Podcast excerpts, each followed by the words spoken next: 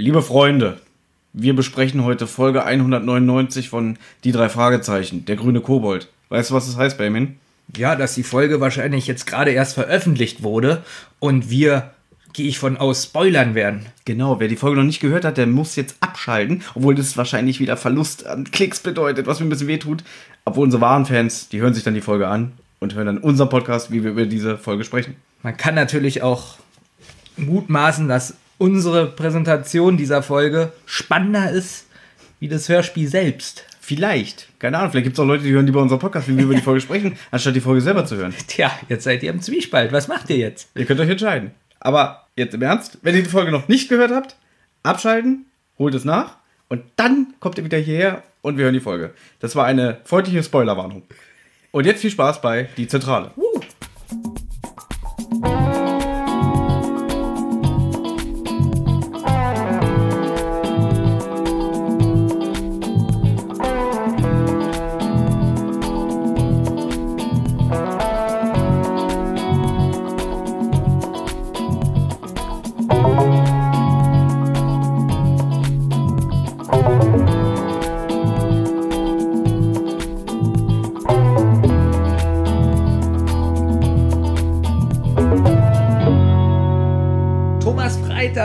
Neue Folge. Woo, Benjamin Kasper, ja.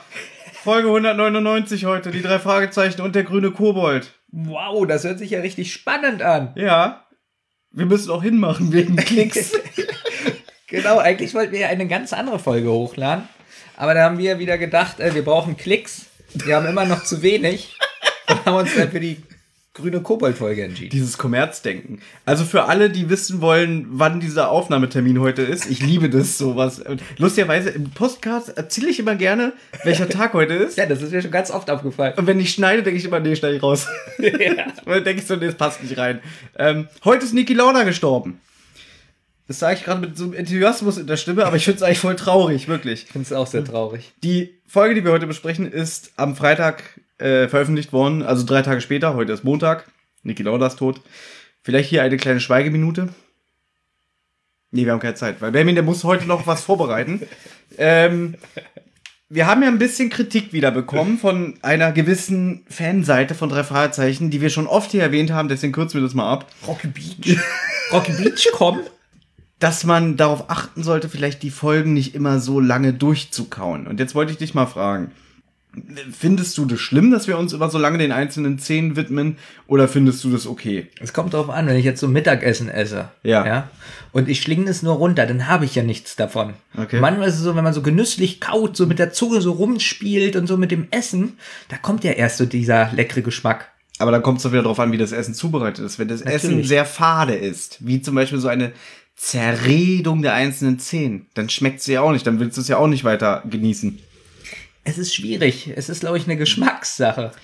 Also, wir haben uns heute hier bei strahlendem Sonnenschein mal wieder in meinem Schlafzimmer eingefunden, um eine neue drei Fragezeichen-Folge zu besprechen. Wir sind ganz knapp vor der 200. Das ist jetzt der News-Bereich, mein Lieber. Wird es eigentlich äh, gefeiert, diese 200? Wird, wird da schon irgendwie was äh, aufgebaut? Na, es gibt eine Record-Release-Party hier in Berlin. Wir haben keine Karten. Das heißt, wir werden nicht vor Ort sein. Verstehe ich nicht. Wir sind äh, meistgehörte Podcast hier in der, im Haus. Hier in diesem Haus, genau. Ja, wir sind der meistgehörte Podcast hier im Haus und wir haben keine Karten. Wie kommt das? Keine Ahnung, weil du hast ja nie Geld. ja. Und ich hatte keine Lust, weil ich habe ja schon mal in diesem Podcast erzählt, ich war ja schon bei zwei Record-Release-Partys. Du warst nicht begeistert. Ich habe nicht gesagt, nicht begeistert, aber zum Beispiel bei Folge 125 Feuermond damals, die ja auch so eine 180 Minuten Länge hat, war das schon ziemlich zäh. Das hat sich sehr in die Länge gezogen. Bei der Folge 125, wie alt warst du denn da? Na, Zwölf? Das, das war 2008, mein Lieber. Habe ich auch schon mal in diesem Podcast erzählt. Ich Natürlich, glaub, weiß ich doch. Ja. Habe ich, Ähm, hab ich doch zugehört. Wir können das gerne jetzt noch schnell abarbeiten. Folge 200, mein Lieber, erscheint ja am 19. Juli diesen Jahres. Hat vier CDs insgesamt und eine Laufzeit von 330 Minuten. Sag schnell die Quelle an. Du weißt, was das für Auswirkungen hat, wenn du sowas erzählst und so, keine nein, Quellenangabe. na, ich habe jetzt hier zum Beispiel äh, einen Artikel offen von inonline.de. Da ging's um die Record Release Party der Folge, die wir heute besprechen, die 199. Und da hat die Regisseurin Heike Dine Körting angekündigt, Wie, da gibt's auch eine, äh, eine Release-Party oder was? Oliver Rohrbeck, der Sprecher von Justus Jonas, hat ja sein eigenes Label namens Lauscher Lounge, wo er selber Hörspiele und Hörbücher veröffentlicht, schon seit vielen, vielen Jahren. Und er organisiert immer die Record-Release-Partys von drei Fragezeichen-Folgen. Immer. Seit, jetzt müssen mich die Hörer äh, korrigieren, bestimmt schon so seit 2005 oder 2003. Ich weiß es nicht. Aber, aber ich verstehe das nicht. Wir machen jetzt, seit wann machen wir diesen Podcast? Seit Februar. Ja, Und seitdem haben wir drei aktuelle Folgen besprochen. ja. Das heißt also, er macht alle zwei Wochen oder nee, wann kommt denn so eine Folge raus? Hast du mir auch schon mal gesagt. Ich Ja. habe schon wieder vergessen. Jeden alle, Monat. Alle zwei Monate kommt ein neues Hörspiel raus. Wir machen doch nicht schon sechs Monate den Podcast. Wir haben ja schon im Oktober mit den Aufnahmen angefangen, aber erst Ah. Ende Januar sind wir hier an den Start gegangen. Ah, wir haben ein bisschen geschummelt. Wir haben ein bisschen geschummelt, genau. Es ist, glaube ich, überall so. Oder glaubst du, eine Folge Star Trek wurde damals einen Tag vorher aufgenommen? Hier haben wir auch geschummelt? Nee, das geht ja nicht. Wie geschummelt? Na, dass wir hier auch schon im November aufgenommen haben? Nee, Nee, das geht ja nicht. Weil jetzt ist ja Niki Lauda gestorben. genau. Also nehmen wir heute auf. Gut. Was, was soll ich denn jetzt dazu sagen? Nein, ich muss ja. Jedenfalls, Oliver Rohrbeck organisiert immer die Record-Release-Partys.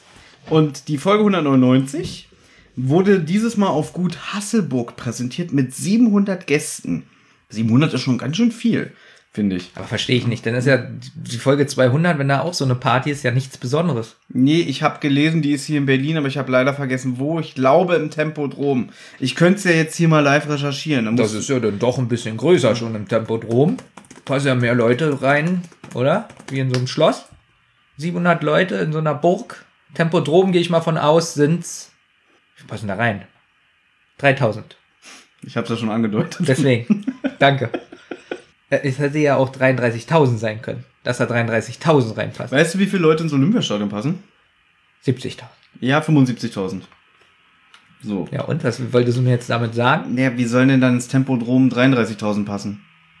Ich weiß doch nicht mehr, wie groß das ist. Warst du da schon jemals drin? Ja. Gut. Was hast du da gesehen? Ähm, äh, da war eine ähm, Party hier, äh, Veröf Veröffentlichungsparty von die drei Fragezeichen. Und zwar Folge 100. Ja, da staunst du, wa? Stimmt nicht, aber egal. Also, gut. Also Berlin. Am 6. Juli 2019 erwartet die Besucher eine ganz besondere, außergewöhnliche die drei Fragezeichen Record Release Party im großen Sendesaal des RBB. Ah, okay, gut. Lustig, da war ich letztens. Im großen Sendesaal habe ich Olli Schulz gesehen. Aber lass uns mal bei einem Thema bleiben, weil du hast schon im Vorfeld gesagt, Thomas, wir müssen heute hinmachen, ich habe keine Zeit. Und jetzt verzettelst du dich hier wieder mit Tempodrom und äh, irgendwelchen merkwürdigen. Sowas wollen doch aber auch die Hörer hören. Du hast ja gehört, dieses Durchkauen finden die nicht unbedingt so spannend. Deswegen sind so Hintergrundinformationen des großartigen Thomas äh, super. Ich würde es jetzt gerne hier noch zu Ende bringen. Ja. Es waren jedenfalls 700 Leute bei der Record Release Party von dieser Folge, die wir heute hören. Und da hat Heike Dine Körting auf der Bühne gestanden und gesagt, passt auf, Folge 200 erscheint dann und dann mit 330 Minuten. Weil Folge 200 ja ein dreibändiges Abenteuer ist. Was ich ja auch schon gelesen habe. Das mache ich aber nicht so nach der Arbeit hier, so, so ein Podcast. Nee, also nee. wir müssen das jetzt ähm, hier vor Ort klären. Gut. Werden wir diese Folge besprechen? Ja, natürlich. Aber das können wir nicht in einem Rutsch. Wobei, es wäre, glaube ich, ein interessantes Experiment. Wir treffen uns morgens um 8 und sprechen so lange über die Folge, bis sie durch ist. Oder die ganze Nacht, also so ein ganzes Wochenende. Oh Gott. Ich glaube, dann erschlagen wir uns irgendwann. Aber wie würdest du das finden? Wir, boah, die Vorbereitung. Man muss jetzt Allein dazu die Vorbereitung. Sagen, man muss jetzt dazu sagen, für eine Folge brauchen wir so, haben wir acht bis, sagen wir mal, 14 vollgeschriebene Seiten. Hm. Jetzt denkt ihr wahrscheinlich, was schreibt ihr da? Aber es stimmt wirklich. Wir machen mal ein Foto davon, was wir für Notizen machen. Was hältst du davon? Und stellen es mal online. Damit die sehen, was hier eigentlich für eine Arbeit drin steckt. Kommt oft. auf die Folge drauf So, an, genau. Und wie viele Seiten haben wir denn bitte? Also die Vorbereitung Mhm. zu der Nummer 200. Da haben wir hier 4000 Seiten. Sagen wir mal, also bei 330 Minuten, das sind ungefähr durch vier. Oh Gott, rechnen. Äh, äh, 79 Minuten pro CD. Wobei meine Schätzung ist, ich glaube ganz ernsthaft, ich glaube nicht, dass die komplett die ganze Geschichte auf die vier CDs gemacht haben. Ich glaube eher, die Geschichte ist auf drei CDs und die vierte wird dann eher ähm, Outtakes und Interviews beinhalten mit den drei Sprechern, weil wir ja dieses Jahr auch 40-jähriges Hörspieljubiläum feiern, dass sie die 200 als Ansatz nehmen für so eine extra CD. Das ist mein meine bescheidene Schätzung. wie lange geht es? 330 Minuten? Ja, Das 330 ist schon Minuten. merkwürdig. Sagen wir mal pro Weil CD. 4 mal 8 sind 32. Okay, also erzähl, ich hör zu. Weil ich will jetzt wissen, was jetzt kommt. Pass auf. 4 mal 8 sind 32. Ja. Das heißt also, das sind 320 Minuten. Wie können es dann 330 sein? Ist da eine fünfte halbe CD dabei, oder was? Was ist denn jetzt schon wieder? Was, was ist das für ein komischer Blick von dir? Kannst du es aber nachvollziehen, was ich sage? Habe ich irgendeinen Denkfehler? Helf mir doch mal. Gut, ich, ich probiere nochmal zu rechnen. 8 mal 4. Und dann geht ja eine, eine Folge auch nur 79 Minuten. Das heißt also, man muss noch 4 Minuten abziehen. Also sind es ja nur 316 Minuten. Krass. Ich zitiere jetzt Professor Carswell, der im rockybeach.com Forum zur ähm, Folgenbesprechung Folgendes Auge Folgendes geschrieben hat. Wenn man 330 Minuten auf vier CDs unterbringt, nicht Redbook-konform, ich weiß nicht, was das heißt, kann es Schwierigkeiten beim Abspielen geben. Zum Beispiel Springen, Rauschen etc. oder komplettes Versagen der Abspielbarkeit. Die Standardlauflänge einer CD beträgt 65 respektiv 74 Minuten. Durch maximale Nutzung der Spezifikationstoleranzen sind 79,48 Minuten möglich. Die Erhöhung von Standard 74 Minuten auf knapp 80 Minuten gelingt vor allem durch Verringerung des Spurenabstandes. Der Normalspurabstand beträgt 1,6 Mikrometer und die Toleranz dafür plus minus 10%. Nicht konforme Längen von 81 oder 82 Minuten gelingen nur durch Verkürzen des Letouts oder durch Überschreiben des äußeren Grenzbereichs. Bei einer Pitlänge mit Faktor 1 sind es 74 Minuten, bei einem Faktor 1,2 65 Minuten. Alle anderen Pitlängenfaktoren wie 0,9 oder 0,8 sind nicht Redbook-konform. Es gibt noch andere Stellschrauben, wie etwa die Pitlängen, aber das sind die Standardstellschrauben für nicht konforme Überlängen. Die theoretisch maximale Lauflänge einer CD ist durch die maximale Adressierbarkeit gegeben und beträgt 99,59 Nee, Quatsch. 99 Doppelpunkt 59,75 Minuten. Nur je weiter der Standard überschritten wird, desto weniger Player können damit umgehen. Äh, willst du mal deine Frage wiederholen? Ja. Also da steht ja, dass die Folge 79 Minuten lang geht. Eine CD. Die Folge Eine geht CD. ja 33 Minuten. So. Wir hatten ja mal so einen Klugscheißer, der über unser Bewertungssystem gemeckert hat. Das ist ja, der. Ach, das, oh Gott. Das ist der, der uns das geschrieben hat. Aber das ist doch gar nicht gut, wenn er mir wirklich antwortet. Ich würde es toll finden, wenn er darauf antwortet. Wirklich jetzt. Weil er sagt ja, eine CD geht 79 Minuten. Er hat es doch gerade alles erklärt, dass es nicht konform und konform gibt. Hab und, ich doch verstanden. Aber trotzdem hat er ja gesagt, eine CD geht 79 Minuten. Ja. Oder geht eine CD eventuell auch 84 Minuten. Ich habe eine CD hier zum Beispiel liegen, ähm, das Farin Urlaub Racing Team Live-Album von 2006. Das geht 90 Minuten. Und da habe ich mich damals schon gewundert, seit wann kann eine CD 90 Minuten gehen? Aber anscheinend ist es ja technisch möglich, wenn man dann wahrscheinlich, so wie er es beschrieben hat, die Rillen verkürzt oder die Spuren irgendwie zusammenquetscht. Ich finde es ja auch richtig gut, was er geschrieben hat, aber wahrscheinlich bin ich kurz eingeschlafen, weil ich habe jetzt Ja. nicht verstanden. Ich habe jetzt nicht verstanden, geht jetzt eine CD 79 Minuten oder wird die noch mehr verkrümmt? Also pass mit meinem, sie- mit meinem gefährlichen Halbwissen und, und er meiner verkürzten Aufmerksamkeitsspanne habe ich es jetzt so gedacht, dass man wahrscheinlich, wenn man die Spuren verkürzt, also wahrscheinlich ein bisschen zusammenquetscht, dass mehr Inhalt drauf Das habe passt. ich doch verstanden. Aber dadurch ist ja dann quasi das Risiko, dass die CD springt oder, oder ähm, die Spur dann vielleicht äh, nicht, nicht genügend äh, ausreicht. das habe ich alles verstanden. Ja, worauf willst du denn hinaus? Ob eine CD... Du hast doch selber früher CDs gebrannt. Ich verstehe das doch. Ja? Aber die Frage ist, eine CD geht eigentlich wie lange? 69 Minuten oder was hat der gesagt? Weiß ich nicht mehr. Ja, du hast ja auch nicht... ich dachte, du passt auf. ja? Die Frage ist jetzt, wenn er gesagt hat, eine CD wird verengt. Oder wie immer Mhm. Ja. man das Dann nennt. kann man wahrscheinlich mehr Daten drauf transferieren. Ja, und ich habe verstanden, die Mehrdaten sind dann schon die 79 Minuten. Aber anscheinend muss ja dann eine CD mindestens äh, 82,5 Minuten gehen. Wahrscheinlich. Na, dann ist doch alles geklärt. Ja, okay. Weil meine Frage war einfach nur, ob die CD länger geht wie 79 noch was Minuten. Weil wenn eine CD nur 79 Minuten geht, Dann du, kommen ich wir nicht auf diese Lauflänge. Genau, das Ja. war nur meine Frage. Und ich dachte, ich drücke mich vor der Antwort und lese einfach fremden Content vor. so wie ich es immer Ich gerne finde mache. das ja auch super, Ja? was er da geschrieben hat. Und ich glaube, er hört ja diesen Podcast hier. Vielleicht wird er dann noch mal jetzt dir diese Frage beantworten. Ich hab's wirklich verstanden. Ich verstehe ja den Inhalt. Dann- ich habe nur nicht, weil irgendwie habe ich das da rausgehört oder aus deinem Munde eben, was dann wahrscheinlich total falsch war, dass die vier CDs 79 Minuten gehen und dann würde man nicht auf die Länge kommen. Ich würde dich bitten, dass wir jetzt weitermachen. Weil sonst heulst du wieder rum, Thomas, ich muss jetzt gehen. Habe ich noch nie gemacht. Noch nie. Nee, wirklich. Wir fangen an mit der. Nee, Moment mal, mein Lieber. Also, wir waren immer noch bei Folge 200. Also eigentlich haben wir es schon fast geklärt. Das heißt, wir werden Folge 200 besprechen. Aber wir werden das teilen. Wir machen pro CD eine Folge, ne?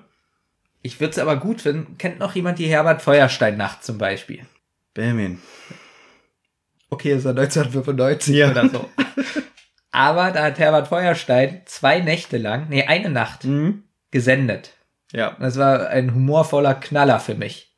Und stell dir mal vor, wir machen Was hat er denn noch mal gemacht? Irgendwie, ich kann mich immer nur erinnern, dass hier dieser, der jetzt auch Rolf gestorben- Zacher. Rolf Zacher, jede Stunde aus der Telefonzelle angerufen hat, irgendwelche schlechten Witze vorgelesen hat und dann hat er immer, er wurde dabei gefilmt, dann hat er über die Kamera gedreht und den Redaktionsleiter beschimpft, wie schlecht die Witze sind.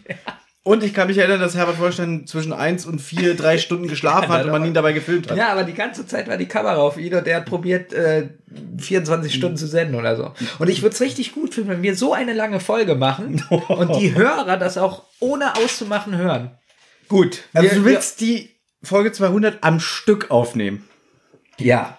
Das ist so witzig, Warum? weil du das jetzt hier im Podcast sagst. Ja. Und ich weiß, wenn wir privat wieder irgendwie probieren, hier einen Sendungstermin zu machen, wie dann erstmal die Ausreden kommen, nee, da kann ich nicht, da kann ich nicht, da muss ich was vorbereiten, da bin ich äh, verreist, da muss ich irgendwie äh, eine Pressekonferenz, keine Ahnung. Okay, pass auf. Ja. Wir machen einen Handschlag, dass wir das komplett durchziehen, aber ohne uns zu berühren, weil ich will dich nicht berühren. Was hältst du davon? Du wir das willst durchziehen? wirklich die ganze Folge am Stück aufnehmen? Ja. Ohne Pause? Ohne Pause. Das schaffen wir nicht. Und ohne auf Toilette zu gehen. ja, genau. Das schaffen wir. Und dann geht der, und dann geht der Laptop aus. Ja, genau. Ich ziehe es in Betracht. Ganz ehrlich, guck mal. Die Leute schreiben ja auch so einen Podcast hier, kennen die, das ist für die nichts Besonderes. Und jetzt machen wir aber eine Folge, die geht mit Abschweifung 17 Stunden. Jetzt können wir gar nicht hochladen, Warum? weil wir gar nicht so viel Konvertierungsminuten Okay, haben. dafür würde ich sogar. Dafür müssen wir Geld ausgeben, Ja. ne? Dafür geht's bestimmt betteln, ja? Es ist was ganz Besonderes. Stell dir mal vor, wir schreiben ins Forum Unser neue Podcast Sonderfolge. 17 Stunden. Ohne Pause. Jetzt mal ganz ehrlich. Pass mal auf. Wir waren doch vorletztes Wochenende in Hamburg. Richtig. Kannst du dich erinnern, als wir letzte Woche Rotz und Wasser aufgenommen haben, unsere neue Folge? Da waren ja nur so ungefähr zwölf Stunden dazwischen, die wir uns nicht gesehen haben, wie, aggressiv, wie aggressiv ich war. Weil wir uns das Wochenende, wie soll ich sagen, es lag ja nicht in erster Linie an dir. Also das hast du schon in dem Rotz und Wasser Ich muss es jetzt nochmal sagen, wenn ich, wenn ich mir jetzt vorstelle, wir mal, du kommst Samstagabend hierher. Ja. Dann machen wir es natürlich, wir machen es natürlich in der Nacht, ne? Ja, wo- wenn du so fit bist. Genau. Weil, wann soll ich es denn machen? So viel Freizeit habe ich auch nicht. Wie, ich komme hierher um 14 Uhr und wir nehmen auf bis nächsten Tag um 14 Es- Uhr. Bis Warum? Juli ist ja noch ein bisschen. Lustigerweise habe ich sogar äh, Urlaub, wenn die Folge erscheint. ich nicht. Gut. Mal gucken. Wir, ich behalte es im Hinterkopf und ich bin dafür bereit. Mehr sage ich dazu nicht. Gut, das hört sich gut an. Denk doch mal nach in den Foren, in jedem Foren. Oh, Special, 17 Stunden Podcast. Und wie oft haben wir schon Kritik bekommen, eure Podcasts gehen zu lang? Gut. Ich gebe zu, es wäre etwas länger als sonst, Ja. aber sei bereit dafür. Apropos bereit. Ich bin jetzt bereit, über den grünen Kobold zu sprechen. Ich wollte dich noch loben. Danke. Ja, du weißt ja noch gar nicht warum. Aber loben klingt doch schon mal gut. Ja, ich klingt besser als ich will dich kritisieren. Nee, ich will dich wirklich loben. Kritik kann auch positiv sein. Ähm, ich möchte dich wirklich loben. Ich möchte dich wirklich loben, denn mir ist aufgefallen in den ganzen drei Fragezeichen Foren. Also ich kenne nur Rocky Beach kommen. da ist mir aufgefallen, da gibt's ja so sehr harte Meinungen, was so, äh, so, so bestimmte Autoren betrifft. Ja. So. Und da ist mir aufgefallen, dass es da so, ich glaube, ich will jetzt nichts Falsches sagen, nicht, dass sich jemand angegriffen fühlt, aber so, so, so Meinungen gibt, wenn derjenige was Neues rausbringt, dann ist es schon schlecht. So. Ich weiß nicht, ob es so ist, aber ich glaube, so ein bisschen, so wäre ich ja vielleicht auch, wenn ich, wenn ich, weiß ich nicht, ich schaue mir an Kampfstern Galactica. Tolles Beispiel. Und da ist immer ein Autor, da waren 20 Folgen schlecht, dann würde ich jetzt denken, oh, der macht jetzt wieder die nächste Folge, ist ja nicht so toll. Aber ich muss sagen, und das meine ich jetzt wirklich voller Ernst, dass du da ziemlich neutral rangehst.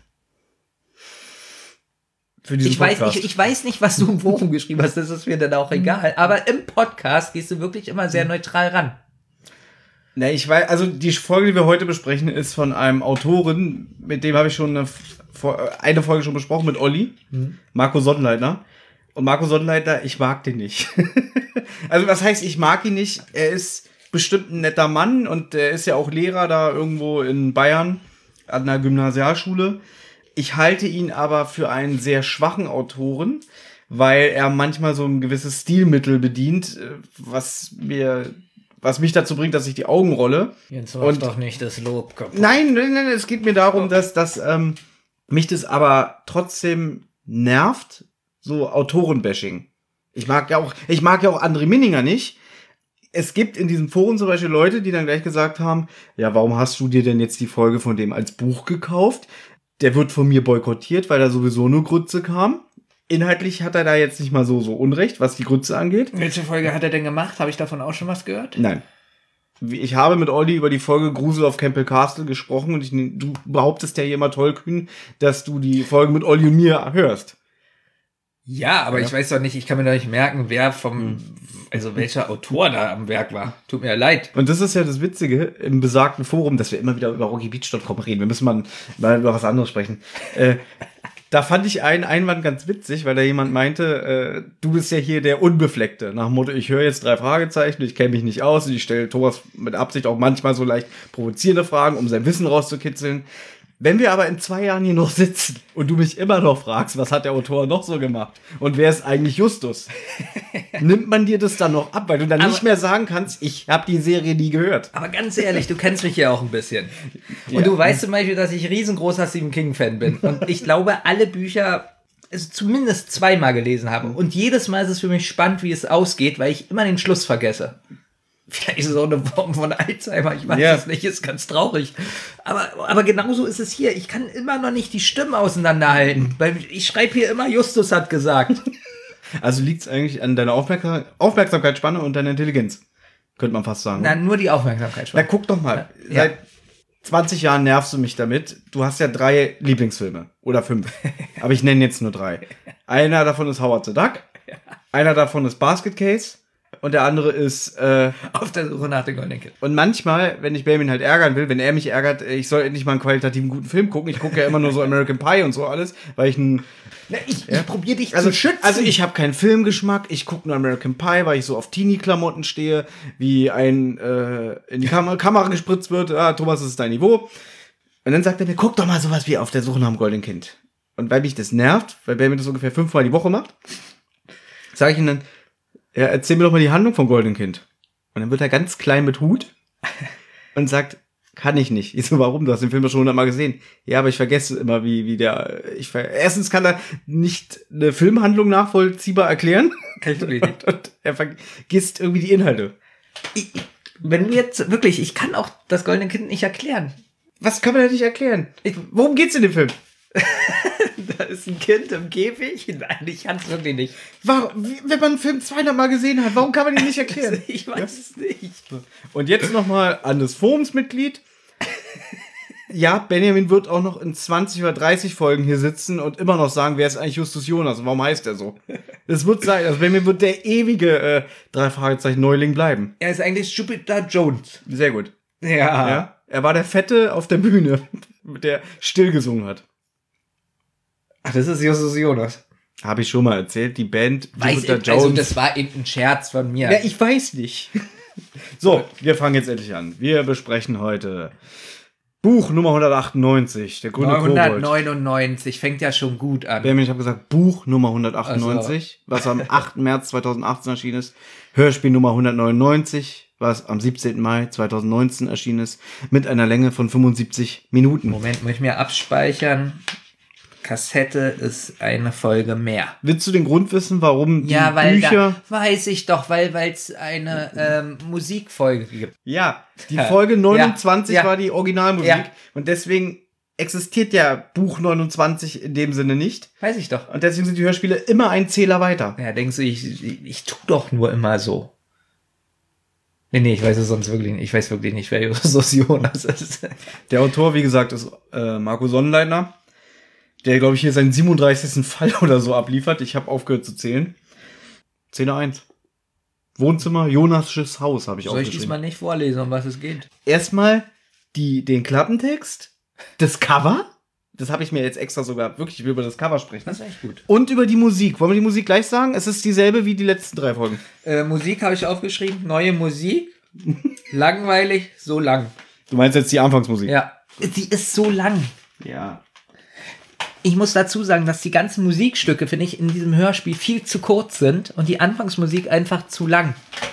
Ich bin ein bisschen erkältet. Ich weiß nicht, ob es Pollen sind oder ob ich erkältet bin. Gut, eben habe ich gesagt, ich bin ein bisschen erkältet, wahrscheinlich. So, und das willst du dir 17 Stunden mir antun, wenn Folge 200 kommt. Okay. Klappentext. Ein grüner Kobold mit blechernem Herzschlag, der nachts über die Flure geistert. Wahrlich keine gute Werbung für ein Hotel und eher abschreckend für Gäste. Außer es handelt sich um Justus, Peter und Bob. Während Tante Mathilda und Onkel Titus nach der unheimlichen Begegnung das Weite suchen, begeben sich die Detektive auf direktem Weg in das Hotel. Keine Sekunde glauben sie, dass Kobolde wirklich existieren, bis die drei Fragezeichen die Aufzeichnung der Überwachungskamera zu Gesicht bekommen und sich eingestehen müssen, dieser Kobold sieht ziemlich echt aus. Wow.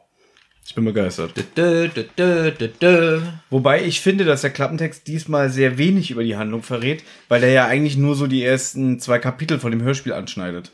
Das Cover. Man sieht auf dem Cover ähm, in der Nahaufnahme so eine Krallenhand, die einen Kerzenleuchter hält. Und im Hintergrund ist ein zerbrochener Spiegel zu sehen und da spiegelt sich besagte Hand. Aber die Hand gehört einem Koboldwesen. Und ich muss sagen, du hast mich ja damals so kritisiert über das Cover von Im Auge des Sturms. Dieses Cover finde ich sehr atmosphärisch und unheimlich. Ich muss mir das mal von nahen angucken. Zeig mal her. Ich finde es eigentlich auch sehr gut, aber es ist leider ein kleiner Fehler, weil guck mal, dieser Finger hier vorne ist nur so ein bisschen so vorgestreckt und im Spiegel ist ganz schön. Siehst du das? Ja, gut, ist jetzt eine Kleinigkeit. Vielleicht ist es auch durch den zerbrochenen Spiegel, dass es so versetzt ist. Das kann natürlich sein. Kann natürlich auch Durch die Scherbe. Nein, ich finde das Bild aber auch sehr gut. Und ich finde es schade, weil das den Verlauf, den das Hörspiel nimmt, dass es diese Szene eigentlich gar nicht gibt. Also ich finde, hier wird schon wieder was vorgetäuscht, was so gar nicht stattfindet. Sowas finde ich nicht so schlimm. Wobei, ganz kurz, ich muss sagen, ich habe das Buch nicht gelesen. Vielleicht kommt diese Szene im Buch vor, aber wurde fürs Hörspiel gestrichen. Hier müssten uns jetzt wieder die Hörer aushelfen, die das Buch gelesen haben. Ist es dasselbe Cover vom Buch eigentlich immer? Das ist das Buchcover. Und Also- die Hörspiele adaptieren ja nicht nur die Bücher, sondern auch alles drumherum. Danke. Gut. Ich finde dieses Bild sehr gut. Es hat auch irgendwie was so von John Sinclair, so, so unheimlich. Mhm. Ich mag dieses Lilane. Ja. Das hat noch so einen lilanen Hintergrund. Lila Schutz vor Schwangerschaft, habe ich mal gehört. Ich finde zum Beispiel auch gut, dass die Kerze, das ist ein bisschen merkwürdig, dass die Kerze, die Flamme in die andere Richtung geht, obwohl er ja vorwärts läuft. Ja, weil er so eine negative Aura hat, dass die Flamme vor ihm flüchten will. Man kann da viel hineininterpretieren, aber dadurch ist es auch unheimlicher. Ja, und ich finde, das hat wieder so ganz alten Flair von den ersten Folgen. Da hast du nämlich fast nur so eine Cover. Ich guck dir gerade ganz, ich bin ganz nah vor deinem Gesicht gerade. Mhm. ist ekelhaft. Nein, aber es stimmt schon. Es stimmt schon, es ist wirklich gut. Es hat wirklich Oder? was Unheimliches und ich muss sagen, die ersten Kapitel, jetzt kommt wieder drauf an, wo man das hört, sind wirklich sehr unheimlich. Das sage ich jetzt einfach mal. Aber darauf kommen wir im weiteren Verlauf. Genau, ich möchte nur aber sagen, dass das passend ist zu dem Inhalt. Cover passt zum Inhalt. Ja, genau, gebe ich dir auch recht. So, und jetzt sind wir schon bei der ersten Szene. Erste Szene, da fange ich kurz an. Ja. Ich hatte Tränen in den Augen. Kannst du dir vorstellen, warum? Wirklich weil, Tränen in den Augen. Weil die Anfangsmusik endlich weg war. Na, Ah, auch. ich weiß wieso. Ja, warum? Weil schon wieder am Anfang so ein typisches dummes Gebrabbel ist. So, so, mm, mm, mm, okay, erzähl mal. Ja, sie sind beim Essen so. Nein, nein, nein, nein, nein. Sie sind im Wohnzimmer von Justus Onkel und Tante in dem Haus und sie Und gucken einen Chips. Film und essen Chips. Ja, aber das klang gerade so, wie als würden sie im Speisesaal sitzen. Also nein, bitte. sie essen Chips, also sie gucken sich einen Film an und schon wieder, wie sie die Chips essen, so dieses Kauen, so. Nee, Peter, sie gucken einen Horrorfilm. Und Peter gleich so, oh, ich kann da nicht hingucken. Ich habe voll Angst. Nein, das geht nicht. Ja. Aber ich mag diesen Smalltalk. Habe hab ich das schon mal gesagt? Noch nie. Dieser Essen-Smalltalk. Bevor wir, das, das, das gipfelt ja gleich in einer ganz entscheidenden Szene, möchte ich nur kurz anmerken. Also die drei Fragezeichen schauen einen Horrorfilm. Der Film, der im Hintergrund läuft, ist mir als alter Hase natürlich aufgefallen. Es gab doch in den 80er Jahren die Gruselserie. Vielleicht kennst du da Boah. sogar so ein, zwei Folgen. So mit, mit dem Werwolf und äh, Draculas Insel Kenn ich. und das Weltraummonster, eine meiner Lieblingsfolgen. Es gab früher generell viele Gruselhörspiele und ich vermische das alles so. Ich würde gerne mal eine. Gruseljogger. Ja, das sind ja aber schon neuere. Aber diese 80er Jahre Ja, ich Gruselserie. Ja. Ja, Alf. War richtig unheimlich. Nein, aber wirklich jetzt. Es gab. Ist das auf dem Cover nicht Alf? Der grüne Kobold? Ach nee, Alf war orange. Vielleicht ist sein Bruder. Ich würde auch gerne irgendwann mal eine Sonderfolge über diese Gruselserie machen, über die alte. Weil ich die total trashig, aber gut finde. Und die haben jetzt seit Anfang des Jahres wieder die Gruselserie neu aufgelegt. Also mit neuen Fällen. Mit neuen Fällen, klingt es wahrscheinlich, mit neuen Folgen. Und der Anfang, was man im Hintergrund hört, was die drei Fragezeichen sich anschauen, ist aus Gruselserie Folge 2, am 1.3. dieses Jahres erschienen, Yeti, Kreatur aus dem Himalaya. Denn das ist gleich die Anfangsszene, da sind zwei Forscher im Himalaya und dann kommt der Yeti und sie fotografieren ihn. Und das hört man im Hintergrund bei dieser Folge. Aber jetzt möchte ich dich mal fragen. Hast du das rausgefunden oder irgendwo gelesen? Da ich mir die Folge Anfang des Jahres gekauft habe, weil ich neugierig war, wie diese neue Gruselserie ist, habe ich das sofort rausgehört. Ich dachte so, äh, das hast du doch erst vor kurzem gehört. Dann habe ich das verglichen, habe nochmal in die Folge reingehört und dachte, ah, witzig, das ist ja genau der Anfang. Und jetzt frage ich dich, Moment, guck mir ins Gesicht. Nee, die Nase wächst nicht. du bist ja auch so inzwischen so im Alter, man sagt ja immer, also Kinder meckern ja immer über ihre Väter, Papa macht immer die gleichen Witze. Und dieser Pinocchio-Nasewachsen-Witz gerade, den höre ich mir jetzt auch schon seit zehn Jahren an. Also du bist Von jetzt von dir. Also, Also du bist jetzt auch schon im Alter so, so, dass du immer die gleichen Witze erzählst. Dann freue ich mich schon, wenn deine Tochter mal sagt, beim Papa. Mein Vater hat auch, der hat immer zwei Witze erzählt. Herr Ober, noch ein Ei bitte, ihr Salz schmeckt so gut. das ist gar nicht so schlecht. Und noch einen anderen Witz, den ich aber nicht erzählen kann. weil der schon wieder in so eine Richtung geht, wo man sagen kann, ja. Ihr seid gut. Finde ich großartig. Jedenfalls habe ich festgestellt, dass äh, das aus der Gruse-Serie ist, die jetzt auch neu auf dem Markt ist. War ich ein bisschen stolz auf mich. Peter erschreckt sich und dadurch verschüttet Bob sein Glas. Dann kommt so wie, oh Mann, jetzt ist ja noch mein Glas umgefallen. Und Justus dann irgendwie so, und auch noch auf Onkel Titos Sessel. Und da hat es schon wieder Tränen in den Ich hatte Augen. wirklich Tränen in den Augen. Ich liebe diese Szenen. Ich glaube, das macht auch die drei Fragezeichen aus. Aber ich gebe dir recht, diese Folge, wir haben schon im Vorgespräch äh, gemerkt, die ist gar nicht so lustig, beziehungsweise sehr ernst. Und das ist eigentlich die einzige Deswegen, Szene der das Art. ist der ne? Highlight. Äh, der Highlight. Der Highlight. Der Heil Highlander-Light. es kommt Onkel Titus und Tante Mathilda äh, in den Raum. Und dann erschrecken die sich auch, weil die die nicht erwartet haben. Es stellt sich dann nämlich raus, Titus und äh, Tante Mathilda einen Aufenthalt in einem veganen Hotel im Radio gewonnen haben, bei einer Verlosung. Die kommen jetzt aber wieder rein und, und Titus ist erschrocken, dass, was, was die da machen. Und Justus äh, rechtfertigt sich dann auch, Mensch, wir wollten doch nur einen Filmabend machen und so weiter. Und Tante Mathilda, die sonst ja immer sehr ähm, launisch und, und laut ist, die ist hier aber sehr ruhig. Möchtest du weitererzählen? Weil irgendwie habe ich das Gefühl, ich rede immer nur und du machst dir so viel Arbeit. Nein, ich habe gerade äh, probiert zu äh, finden, wie das Hotel heißt. Das war ganz merkwürdig zuerst für mich. Wie, wie heißt denn das Hotel? Oh, ich finde hier diesen, ich finde den Namen hier gerade nicht. Auch das habe ich recherchiert, weil erst hatte ich keine Lust, das aufzuschreiben. Ich finde es ja weil gleich. ich das so ähm, Lack, Lack, hier. Lakshmi. Lakshmi, genau. Ja. Und ich habe mir, ich habe wirklich gedacht am Anfang, jetzt denkst du gleich, Mann, Benjamin, du bist wirklich richtig bescheuert manchmal, weil ich habe mir wirklich so gedacht, ein veganes Hotel, und dann heißt es Lachsschmied. Also erstmal Lachs und dann auch ein Schmied, der irgendwas mit den Lachsen macht.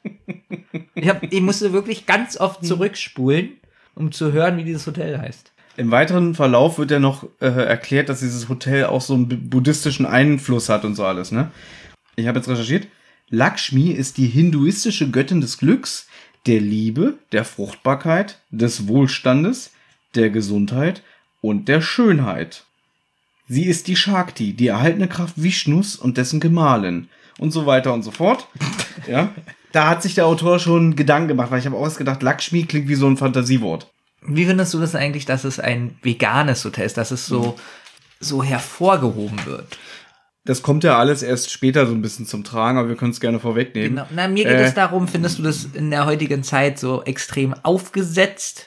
Ja, ich habe gedacht, ich glaube, früher wäre das scheißegal gewesen. Sagen wir mal vor 30 Jahren in einer Drei-Fragezeichen-Folge wären die vielleicht, weiß ich nicht, in Restaurant gegangen, wo es nur Schwein gibt. Und da wäre vielleicht in einem Nebensatz gesagt worden, der Besitzer hat eine Schweinefarm und hat sich darauf spezialisiert. Hier wird das Thema ja so ausgetreten, richtig bewusst. Ich habe mich jetzt nicht drüber aufgeregt oder, oder äh, die Augen ver, ähm, verdreht, aber ich habe so gedacht, weil das so ein zeitgenössisches Thema gerade ist und weil das in ist, so wirkte das für mich nicht so natürlich, sondern schon so ein bisschen mit Absicht äh, ausgewalzt. Weißt du, was ich meine? Ja, natürlich, weil ich weiß, du meinst, deswegen frage ich dich ja, ob du das so empfunden hast. Ich habe es so ein bisschen so als Trendthema empfunden und so ein bisschen mit dem Holzhammer. Weil man hätte ja so ein bisschen einfach so das so im Hintergrund sagen können. Einfach, dass sie ähm, so eine Reise ins Hotel gewonnen haben, diese drei Tage da und einfach kommt immer so im Satz, dass es ein veganes Hotel ist, weil wegen dem Glauben. Wegen, wegen, also was heißt Glauben? Wegen der, na doch, Glaubensrichtung. Das spielt ja sogar noch äh, bei der Auflösung eine kleine Rolle. Aber es gibt doch diese Regel, wenn du jetzt Autor werden willst, schreib über das, was du kennst. Vielleicht ist ja Marco Sonnenleitner jetzt Veganer geworden und will das irgendwie breitreten. Was, es gibt eine Regel, schreib das, was du kennst. Habe ich mal gehört, schreib über das, was du kennst. Also, wenn du jetzt ein Buch schreiben möchtest, dann wirst du ja bestimmt nicht ein Buch über Astronomie schreiben, oder? Aber jetzt ist gerade meine Frage so, Andreas Brandhaus zum Beispiel, der ganz viele Science-Fiction-Romane schreibt, so mit Außerirdischen und so. Ja. Du meinst, er kennt es. Ich glaube auch, dass der Autor, ich habe seinen Namen vergessen, einen Alf in seiner Garage hat. Und deswegen kennt er das. Andreas Brandhaus ist der, der auch die Terry Pr- Pratchett-Bücher übersetzt hat. Ah. Krass, weil jetzt kriegst du mal von mir Insider-Fakten. Ja, also ich bin ein bisschen begeistert. Oder? Nicht schlecht, wenn ich mal hier so einen Podcast. Ja, gut. Ähm, gut, Onkel, äh, Ja, über was würdest du denn ein Buch schreiben? ich möchte wirklich in meinem Leben noch ein Buch schreiben. Und wo, über welches Thema? Mm, Ich würde sagen, schwierig. Entweder was über den Alltag, wie der gerade so ist. Aber dann denke ich so, ich weiß nicht, ob dir das aufgefallen ist. Leute, die Bücher schreiben, die eigentlich keine Autoren sind, machen sich das immer ziemlich leicht und schreiben entweder was aus ihrem Leben, ihre den Alltag, ist dir das mal aufgefallen? Natürlich. Die haben nicht wirklich so einen richtigen Plot, eine Geschichte, sondern einfach so, Das plätschert so vor sich hin. Genau, aber so eine Geschichte so teils, teilweise aus dem Leben und Freundeskreis und Mhm. so. Und ich über, ich bin wirklich am überlegen, ob man vielleicht so, so ein Märchen schreibt oder so. So was ganz anderes, was eigentlich, ich glaube, das ist viel schwieriger, komplexer. Na gut, warum auch nicht? Also, ich verstehe jetzt den Ansatz nicht, aber weil so eine Bücher gibt es doch trotzdem. Wie so eine Bücher gibt's trotzdem.